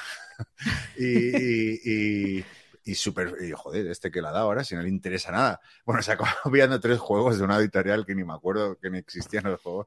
Y dice, tío, has visto qué guapo. O sea, estaba completamente enamorado de la pava. Y nada, no le hizo ni, ni medio caso, claro, la gente ahí está currando. Pero bueno, sí, sí, sí. No, no se liga mucho. Bueno, yo qué sé, eso a lo mejor sí, luego hay gente igual que la rompe por ahí. No es como, o sea, no es como en las bodas, ¿no? Las bodas sí que se Exacto, sí, se las se- pero bueno. Eh, luego Juanito, que contento con la vuelta de Joel y que, que les gustó la crónica de, de Essen. Y, y que nos recomienda echarle un ojo al Tindaya de Red Mojo Games, que es una editorial tinerfeña, creo, que anduvo presentando el juego también. Eh, no sé si Guille, tú, yo la verdad que no, no, no pasé por, por el stand. Yo es que estaba ocupado jugando. Ah, Es verdad. No, yo suelo ser muy. A mí me gusta mucho el culto de lo nuevo, de lo nuevo publicado. Cuando lo publiques, yo lo juego. Hasta ese momento, no. Sí, yo estoy de acuerdo contigo. Me da Claro. mucha pereza los, los juegos que están ahí, que son medio. Sí, o que todavía no se van a publicar. Sí, realidades, sí, sí. Yo también por eso yo creo que pasé largo, pero bueno, lo tendremos en cuenta. Y recomienda un juego a que eh, en el programa anterior había una oyente que preguntaba sobre juegos de temas egipcios y bueno, él, él- él propone el Valle de los Reyes, que es otra, otra buena opción. Eh, luego Daniel Ruiz Díaz, que, que extrañaban a Yol, sobre todo los de Bisbélica, y, y que saludos. eh, pero sí, sí, eh, bueno, y ahora iba a hablar. Pero bueno, y saludos a todo el equipo desde Montevideo. Digo, y si eso es lo que ha acabado con tu afición, tanto, tanta guerra, tanta Que guerra va, que civil va. Han acabado americana. otras cosas, han acabado otras cosas, pero volveré, volveré. Pero, eh, ver, hace tiempo que no juego un Wargame también, ¿eh? O sea, es que no juego nada últimamente. Pero bueno, eh, es de lo que más me apetece volver a jugar, de verdad. Siempre digo, joder, si pudiera jugar otro César, si pudiera jugar otro tal, bueno, llegará el día. Claro. Bueno, luego Pablo Pazo, que, que no suele coincidir con mis gustos, pero que, le- que le, que le gustó la reseña que hice del Arnova. Y normal, porque el Arnova no es un juego que, su- que, Que suele coincidir con que suele coincidir con mis gustos. o sea que es, es normal que, que en este caso sí, sí te haya, te Si haya- coincidiera. eh, te haya gustado la reseña. Eh, P-Will, que, que- que buena noticia para Yol, que le saca el Imperium, lo saca de Beer, el Classics y el, y el Legends. Ah, sí, qué fuerte, ¿eh? O sea, fue Sí, sí. hacer esa reseña desastrosa y al día siguiente, o esa misma noche creo que fue, Sí, sí, creo que fue justo Eh, cuando publicamos con- el este. Pero bueno, cuando a mí a Debir en la próxima Essen me invita a ir al día que hacen la fiesta y a vosotros no, Por ya será, sabéis ¿eh? por qué. Sí, sí, sí, sí. Y, y- y bueno, luego Mofo78 que eh, menciona que, bueno, gracias por el programa, sobre el Butoku, que no sabe que si es bueno o malo, pero que, mm, que nos ha escuchado decir que, que si tiene muchos iconos, que, que nosotros hemos dicho que, sobre juegos que tienen muchos iconos, que si es un chocho y demás, y que, y que si ahora el Butoku es una maravilla y es precioso. Yo no lo jugado, yo, yo esa es la principal pega que le veo, que, que lo veo muy cargado, pero vamos, bueno, o sea, no- mientras se pueda jugar bien, ¿no? Exacto. Yo cuando hablé de él, que como estamos todavía con el gas, que no tal, yo eso ya lo mencioné, que a mí me parece recargado el arte de- de- del tablero y que no me gusta. Yo soy más de, al final lo que decíamos, la broma, prefiero a Clement, Clement France con su arte horrible, pero que sea visualmente más cómodo jugar. Aquí eh, es muy bonito, pero tiene mucha simbología y lo, lo complica un poco. Pero, Yo en general he oído, he oído quejas sobre, sobre todo sobre el tablero, ¿no? Sobre que hay cosas que no se ven claras y tal. Que había, el otro día decían en una reseña que, que había una zona como de puntuaciones, que no lo recuerdo bien, pero que te confundías incluso y tal. No sé. Eh, tiene mucha información, tienen muchos símbolos. Yo habría simplificado algunos símbolos. Por ejemplo, tienen un símbolo para indicarte que las losetas eh, tienen el típico track que va refrescando y si hay una loseta al principio lo quitas. Pues eso te lo indican en todos los tracks con un simbolito. Pero es un símbolo más que ves en mitad de la parte y pronto dices, oye, ¿este qué quiere decir? Mm, Yo cosas como esas sí creo que las habría quitado, viéndolo a posteriori. Pero bueno, está bien. Pero el juego está muy bien, ¿eh? El Mm. juego a mí me gusta y dices eso, pero no te, no, no te imposibilita la, la partida, ¿vale? Complica un pelín el juego. A lo Mm. mejor eso sí, pero. Luego, eh, bueno, sí, pero Mofo78 que estamos de acuerdo contigo, o sea, una cosa no quita otra. Bueno, Joaquín Cremel, que, que menos Guille, todos tenemos programas de espacio y, y que qué tal un programa de, sobre juegos de, de los que, no- que nos hemos deshecho y, y la razón. Mm. Que es- yo, yo podría hablar, cua- Sí. sí, la verdad, cuatro por hora, la verdad que es diferente. el tío de un canal de YouTube que sigo que se llama Games and Boards eh, hace una vez al mes eh, una sección que es un vídeo que se llama Games Living My Collection. O sea, entonces coge todos los juegos que se ha quitado de encima ese mes y te explica el porqué y tal, y es bastante entretenido. Pues oye, pues te tomamos la, la palabra, Joaquín, nos ha gustado la idea. Eh, Sí. Luego, eh, sí, Guille. yo creo que algún, no, yo no sé si es la chica de una partida también dice eso, qué juegos se queda, qué juegos van sacando también Mm. cada mes de la colección. Alguien lo. Guille, ¿tú vendes? No, yo la mayor, los juegos que salen de mi colección es cuando alguien me dice que, ah, tal juego, yo se lo doy y ya está. Si no es un juego que me apasiona. Ah, o sea que sí que han salido juegos de tu colección, pero eso que no. no Sí, sí, sí, sí, han salido unos cuantos, pocos, pero porque a algún amigo le, le gustan más que a mí y llegas y dices, quédatelo. No, no hay Ya sabéis, problema. ya sabéis, arroba Mr. Guille Soria. Pe- de luz. He dicho luz. pocos, ¿eh? He dicho pocos. el- pedir por esa boquita, ella lo regala. Imagino esa avalancha ahí de Twitter. Voy a Es esperar un segundín a bloquear los mensajes bloquear. privados de mi perfil de la BSK y de la BGG. Sí, sí, sí. Luego David Zainos, feliz de que regrese Yol y que se prometa un video tocho, dice que el mundo es maravilloso. Luego eh, Chequi Español, que bueno, que, que gracias por el programa y demás. Y, y pregunta sobre el Battle of Britain 1940 de Decision Games, que, que es un, se puede jugar solitario. Y, y si lo hemos probado reseñado, reseñado me consta que no, pero mira, justo me hace hecho gracia esa pregunta porque estuve escuchando Luis Bélica de que mencionaban un eh, Battle de bueno, la Batalla de las Árdenas, un nuevo juego de John Butterfield, que es el de D-Day, el de Omaha Beach, eh, que, que ese sí lo hemos reseñado, ¿no? Entonces me llamó mucho la atención el juego, pero pregunté por ahí por el chat que tienen y me dijeron que era este digo el de las Ardenas, ¿no? Que era dos escalones por encima del D-Day de Omaha. Y dije, pues no, no es para mí. Aparte que cuesta 140 napos un juego solitario. Entonces pregunté si había de este mismo autor que, que bueno, todo el mundo coincide, ¿no? Que hace muy buenos eh, solitarios eh, eh, con temática, ¿no? De Wargame o, o sea, históricos. Y me recomendaron precisamente este, el Ralph 1940, y, y me lo recomendó mucha gente. Yo no lo he jugado, pero vamos, que sí que tiene muy buena prensa. Eh, lo único que sí que han salido varias ediciones y sí que encontré, de hecho un chico muy majo me mandó el link de, del juego que se podía encontrar además bastante barato, segunda, pero era la segunda edición. Y a mí sí que me gustan las últimas ediciones porque entiendo que, pues, que están más pulidas las reglas y demás. Y, y bueno, ese es lo que te puedo contar. No sé si alguno lo, lo ha probado eh, este juego o le sonaba. Yo tengo, el- yo si es el mismo juego, creo que tengo la primera edición, la de Western Games, una amarilla y tal, de los años 80, diría, o, o 90, no me acuerdo. Sí, es antiguo, yo creo este, ¿no? Sí, pero lo tengo, es que este juego lo tengo hace 25 o 30 años y no lo he jugado nunca. Ah, pues mira, pues Joder, Chema. está- Sí, sí, claro, lo tengo. Este, yo me lo compré, me lo compré cuando yo trabajaba en Jokes and Games. Aparte me lo compré muy barato porque tiene la- un trozo de la caja rota y me, me salió tirado de precio y no lo he jugado jamás. De aquí, nuevecito. Y luego comenta si que tiene también en mente el Target for, for Today, el antiguo Bombs Away de Legion Wargames, que ese no son a mí. Si Mm, algunos, a mí ¿no? a mí tampoco. Mm. Bueno, y que, y que le ha gustado mucho la orquesta gracias al videotocho de Chema y el Fortuna on Glory también. Y, y bueno, pues nada. Ah, sí, eh, este, este preguntaba si, si iban a salir expansiones del Fortuna and Glory y tal.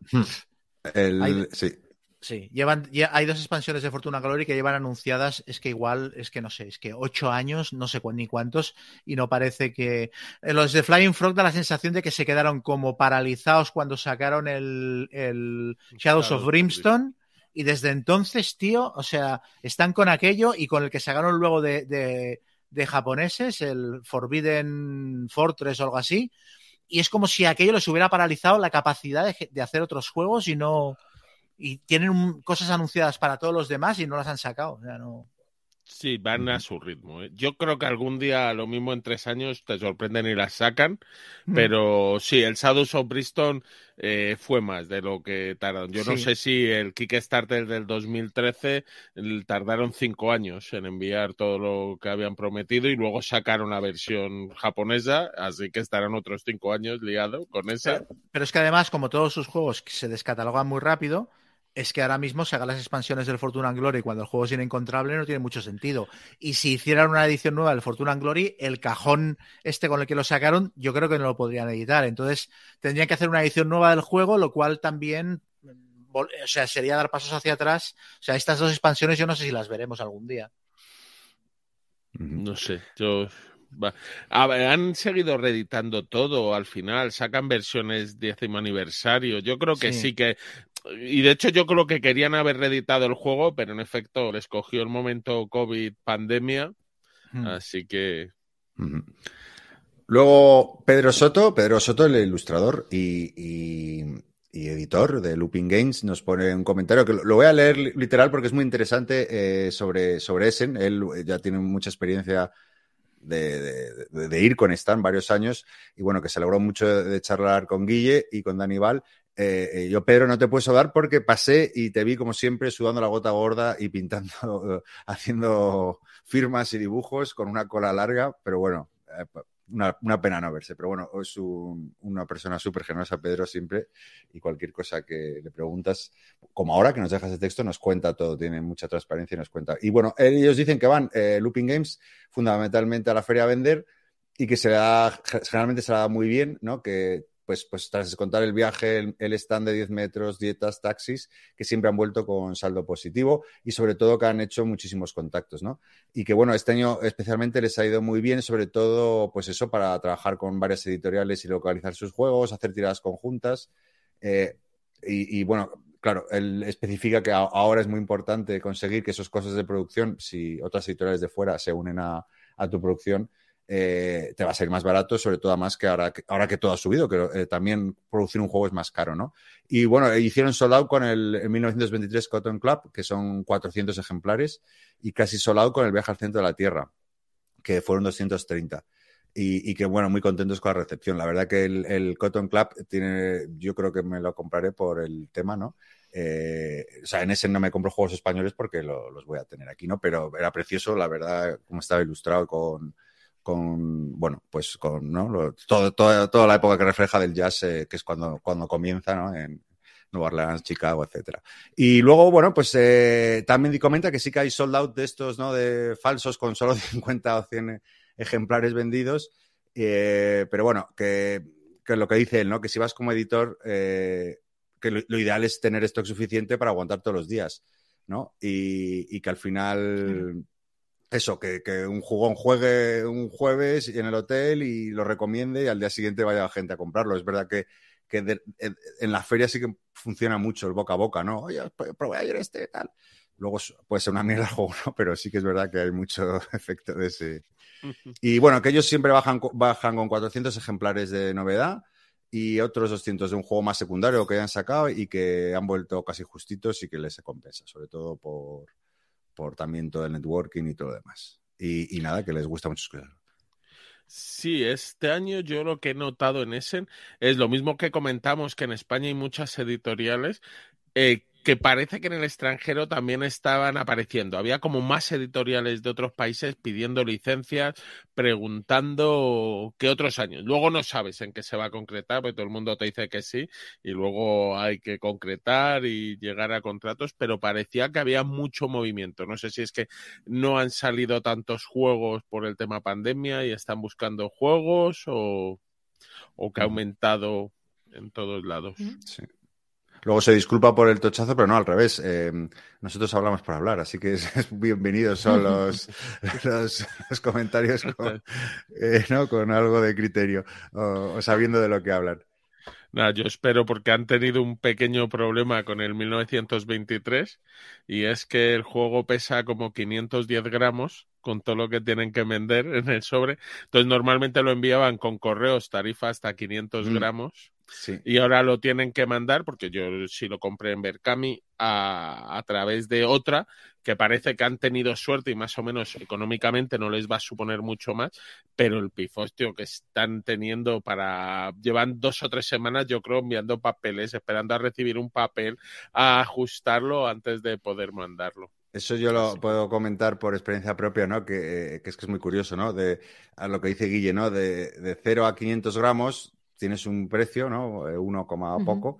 Y si te pasas de 0 a 500 gramos, eh, ya te, te- casi se duplica o triplica, ¿no? Entonces, claro, te, te, te- te chafa bastante las cuentas, ¿no? Porque al final eh, en ese euro o euro y medio, pues hay, hay gran parte del margen, ¿no? El margen. Sí, Claro. so- sobre todo en juegos pequeños, ¿no? Más como los que presenta Looping Games, que, que son pequeños juegos muy contenidos, de- llenos de, de componentes, a que irán con muy justos, digo, de los cálculos, ¿no? Para que les salga todo bien.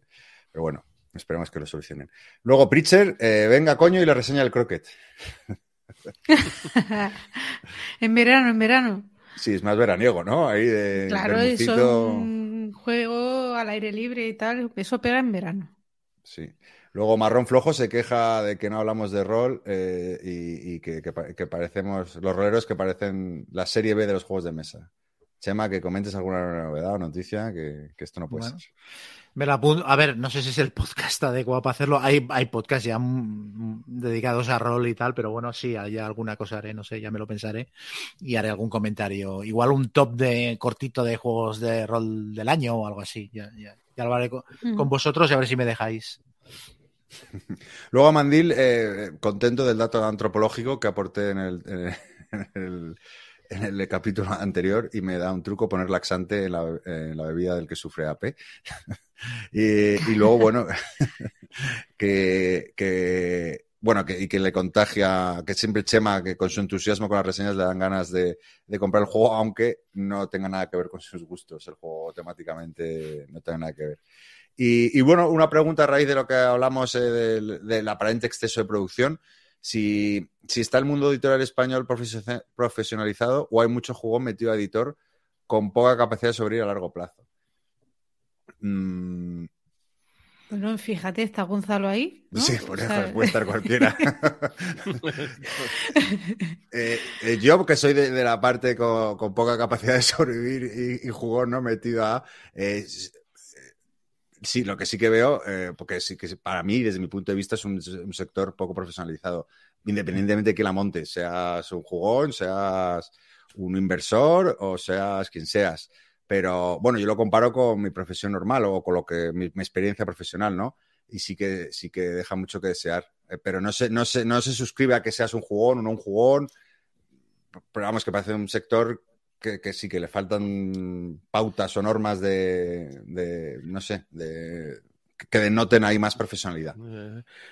Pero eso yo no creo que tenga que ver con la supervivencia a largo plazo, ¿eh? Mm. porque el sector de los juegos, llamémoslo friki, lleva siendo un sector no profesionalizado y con jugones que han querido sacar juegos y demás desde hace muchos años, no en España, pero muchas de las editoriales de rol en Estados Unidos eh, eran Paco y dos amigos y grandes vacas sagradas, luego descubres que no tenían tanto músculo y, y, sin embargo muchas han aguantado, otras no. Eh, en España, pues ya ha habido, por desgracia, varias editoriales que se formaron y han ido desapareciendo, pero no, que bueno, que es avatares del destino, que, que algunos que, que, son frikis y la han montado como frikis y nunca llegar a ser profesional al 100%, pero que a lo mejor sobreviven toda su vida. ¿eh? Sí. Uh -huh. sí, sí, hay de todo, como todo en la vida. Es un sector poco profesionalizado a todos los niveles, ¿eh? O sea, a nivel de a nivel de, de, industria, a nivel de medios, a nivel de todo, es como si fuéramos los amiguetes de siempre, todos haciendo cosas y tal. ¿eh? Sí, yo creo que se nota bastante. Pero... También en, el, en la inmadurez con la que se tratan algunos debates y algunos temas y tal. Pero es que un sector que hablas de mil, dos mil unidades, no, claro. producción. Es que es imposible profesionalizarlo. Claro, claro, es, es, lo, es una obra, exacto. Es, es que es eso, es que es un gusta. sector muy de nicho y tampoco la facturación es que sea. Entonces, oportunidades a lo mejor, pues tampoco hay. No hay tantas como en otros sectores, ¿no? Hmm. No, bueno, es que crezca, oye, y van saliendo editoriales y van creciendo y... Sí, porque al mismo está. tiempo, no, o sea, salen muchas, o sea, salen muchas editoriales pequeñitas que publican y, y, y, se lo montan y tal, y a lo mejor no, no dan para subirse en el dólar, pero van tirando y van sacando, uh -huh. ¿sabes? Y todo se vende.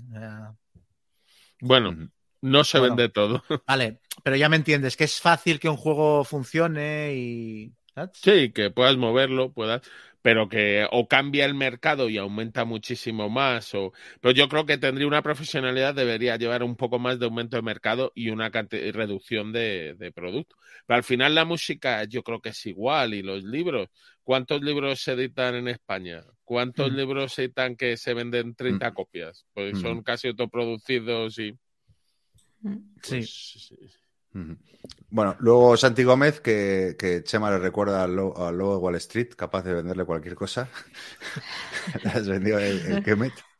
Y no, que lo había probado y también le, le encantó. Es que el Kemet, el Kemet se vende solo, ¿eh? O sea, juegaco, pero... Sí, sí, creo que desde el table, el podcast El Tablero, Kabutor está buscándote, ¿eh? que no le ha hecho tanta gracia. y se lo ha comprado porque, o lo han probado porque les convenciste. Que yo estoy contigo, ¿eh? que metes un juegazo. Pero... ¿No les ha molado? ¿No les ha, no les ha molado tanto. No Va, les ha molado tanto. Ya, gente sin alma. Ya, vamos. No, porque yo no tengo alma y a mí me ha gustado. ya reconocido, ¿no, Guille? Buah, ya, yo ya, como me llaman de todo, ya el otro día lo vi, Gonzalo lo vio en el de Sid, mira, yo que represento a los sin alma, a los mueve cubos, a los no sé qué, voy a llevar esto y que os den al resto. Va a llevar su medalla con honor.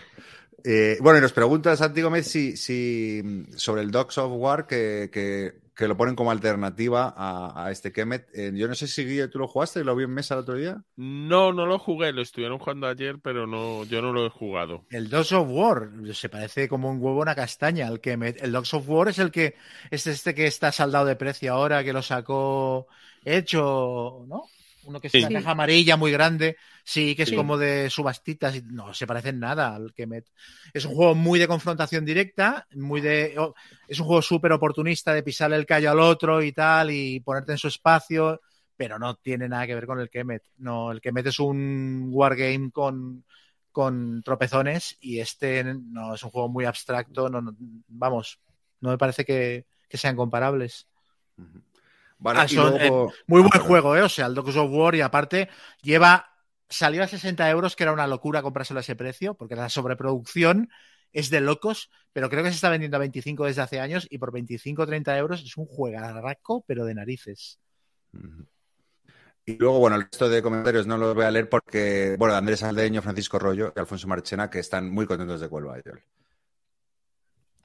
Joel. Para, digo, para gracias. resumir, para que no se repitiera. Y locos, Guille, pero muchas gracias. Y hoy vamos a leer un par de comentarios que nos han dejado también en la BGG, aunque son similares. Eh, la vuelta de Yol ha, ha causado una gran alegría a la gente y el que Chema haya hecho que a lo mejor hace un vídeo tocho, mm, también. Luego Víctor Pintos Guerrero nos dice que él es de mi team con el Imperium, que le gusta mucho y que tiene muchas decisiones interesantes. Y que probó el Arnova y que le gustó, más en multijugador que en solitario. Yo ahora, mismo, Fl- yo ahora mismo estoy con la decisión de si desprecintarlo o no, que, y, y es una decisión interesante realmente. No sé si vendérmelo precintado o abrirlo y jugarlo después de lo que dijisteis. ¿Cuál? El Arnova. No, no, el, no, el- el, ah, el el Imperium. Imperium, el. Imperium. Bueno, el, el Classic y el Legend tenían los dos, ¿no, Chema? Sí, sí, sí, aquí están los dos. Hombre, ya sabes que está repartida la opinión. Tienes Sí, sí. a Joel y a Gaceto que no bueno, les ha gustado. es dos y contra Guille- uno. Lo que pasa es que la opinión de Ya. Guille vale por tres, ¿vale? No, Sí, no, no, no, yo, yo, yo iba a coger a, a Xavi Garriga como de mi bando para estar igualado, que supongo que le habrá gustado. ¿O no? Oye, que, que solo lo ve business, que- solo ve cuente. ahí detrás, claro, ve buen business. Sí, yo le vi, yo le vi, le vi publicar un par de tweets en plan buenísimo tal, pero claro, sabiendo que lo publica. ¿Qué vas a poner? Claro. Exacto. Serafín. Bueno, pues Luego, eh, Un Sí, pez- perdón. acabo un segundín. Eh, David Florid comenta que duda entre el Kemet y Enalna, que hemos mezclado las dos trilogías, la de Kemet Ciclades o Rising Sun, Blood Rage y eh, el, Ankh. el Ankh, propiamente, y que entre el Kemet y el Ankh, pues el Ankh yo creo que es un poco más mecánica, es más cercana al euro, digamos, y eh, yo creo que el Kemet es más a Meritraser, siendo el Ankh también teniendo su interacción. Entonces, ahí por tus gustos. Los dos están muy chulos, ¿eh? Y Muy bien. ya- y ya, de- ¿no? y ya- ah, bueno, no, lo último, bueno, Germán, eh, que dice que espera que habláramos del Valle Secreto, oye, lo habéis adivinado, de Martín Odino, que es el segundo juego argentino que se publica en España. No, mira, pues oímos, mira, ya le hemos leído la mente. Y bueno, esto ha sido todo en el episodio número 34 de Critical Mambo. Esperemos que os haya gustado. Recordad que nos podéis seguir en arroba el Mambo Podcast. Es una cuenta de Twitter que, en el que hacemos un tweet cada tres semanas. Pero, pero igualmente nos podéis seguir. Y nada, y despedidos y cuando queráis y como queráis. Chema, despídete. Adiós a todos. Nada, yo ya hago los, todos los tweets que no hacen ellos, ya los hago yo por ahí. Todas las polémicas y todos los charcos, Es ya, los piso es yo. verdad. A, a Sí. Chema. Sí, porque yo iba a decir que también tengo una cuenta de tweet que tuiteo cada tres semanas. El retweet del mambo. Es verdad. Yo tengo una donde antes era mucho más activa, pero ya últimamente también estoy decayendo bastante. Nada, que juguéis mucho, que juguéis más que yo, que ya será algo. Guille, Sí. Nada, lo dicho, seguid jugando, disfrutar. Gracias por escucharnos y hasta la próxima. Muchas gracias por estar ahí. Nos vemos en el siguiente episodio de Qué rico no.